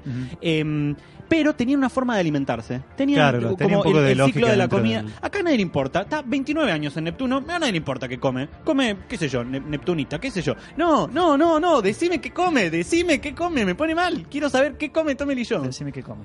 Yo para cerrar, y ya me estoy arrepintiendo de lo que voy a decir, que creo que fue una oportunidad desperdiciada que Tommy Lee Jones en vez de haber ido a Neptuno, tendría que haber ido a Urano. Creo que eso hubiese salvado la peli. Y eso es todo lo que voy a decir con eso me retiro. ¿Estás seguro? Qué bueno. Es tu decisión y con esa decisión el Emi se está yendo corriendo del estudio avergonzado. Eh, pero nosotros, Santi, ¿algo más? Última. Sí. Eh, las críticas están diciendo que esta es una muy buena película. Están diciendo, oh, qué zarpado Brad Pitt, oh, qué zarpado la trama. Los detalles que tiene. Yo no entiendo. Yo no entiendo si es que yo ya estoy fallado y ya nada me puede gustar y ya se arruinó mi gusto para siempre. O Bienvenido a la o, bastardiza. o- o es como toda una operación de mercado, o nada, que estoy, estoy por fuera, no, no sé, no entiendo, Pueden no ser entiendo. todas esas cosas. Pe- Todo eso, pero a mí me gustaría que tenga un Oscar Brad Pitt, porque no sé, qué sé yo, no, no, no, no sé, no me importa nada, no, no, no voy a decir nada más. Ve a Dastra, la película más estúpida que gana todos los premios. Adas Astra. Sí. Emi, eh, termina de abrir la puerta, gracias. Eh, nos estamos despidiendo de nuevo. La bastardiza es nuestra. Me acompañaron Emiliano Álvarez, Santi Chau. Siskin, Lemmy Chau. Luna, Camila Kucher, el Lauti y Nerea con la columna de Nerea, quien les habla Emiliano Salto. Nosotros nos vemos el próximo martes para otro programa de La bastardiza es nuestra. Gracias por el pescado. Y ahora quiero decir una última, una última cosa. Ah, Eh, gracias, por, primera, por primera vez en la bastardilla y no- en nuestra, no vamos a terminar con el audio de Gracias por el pescado porque no lo encontré. Les mando un besito muy grande.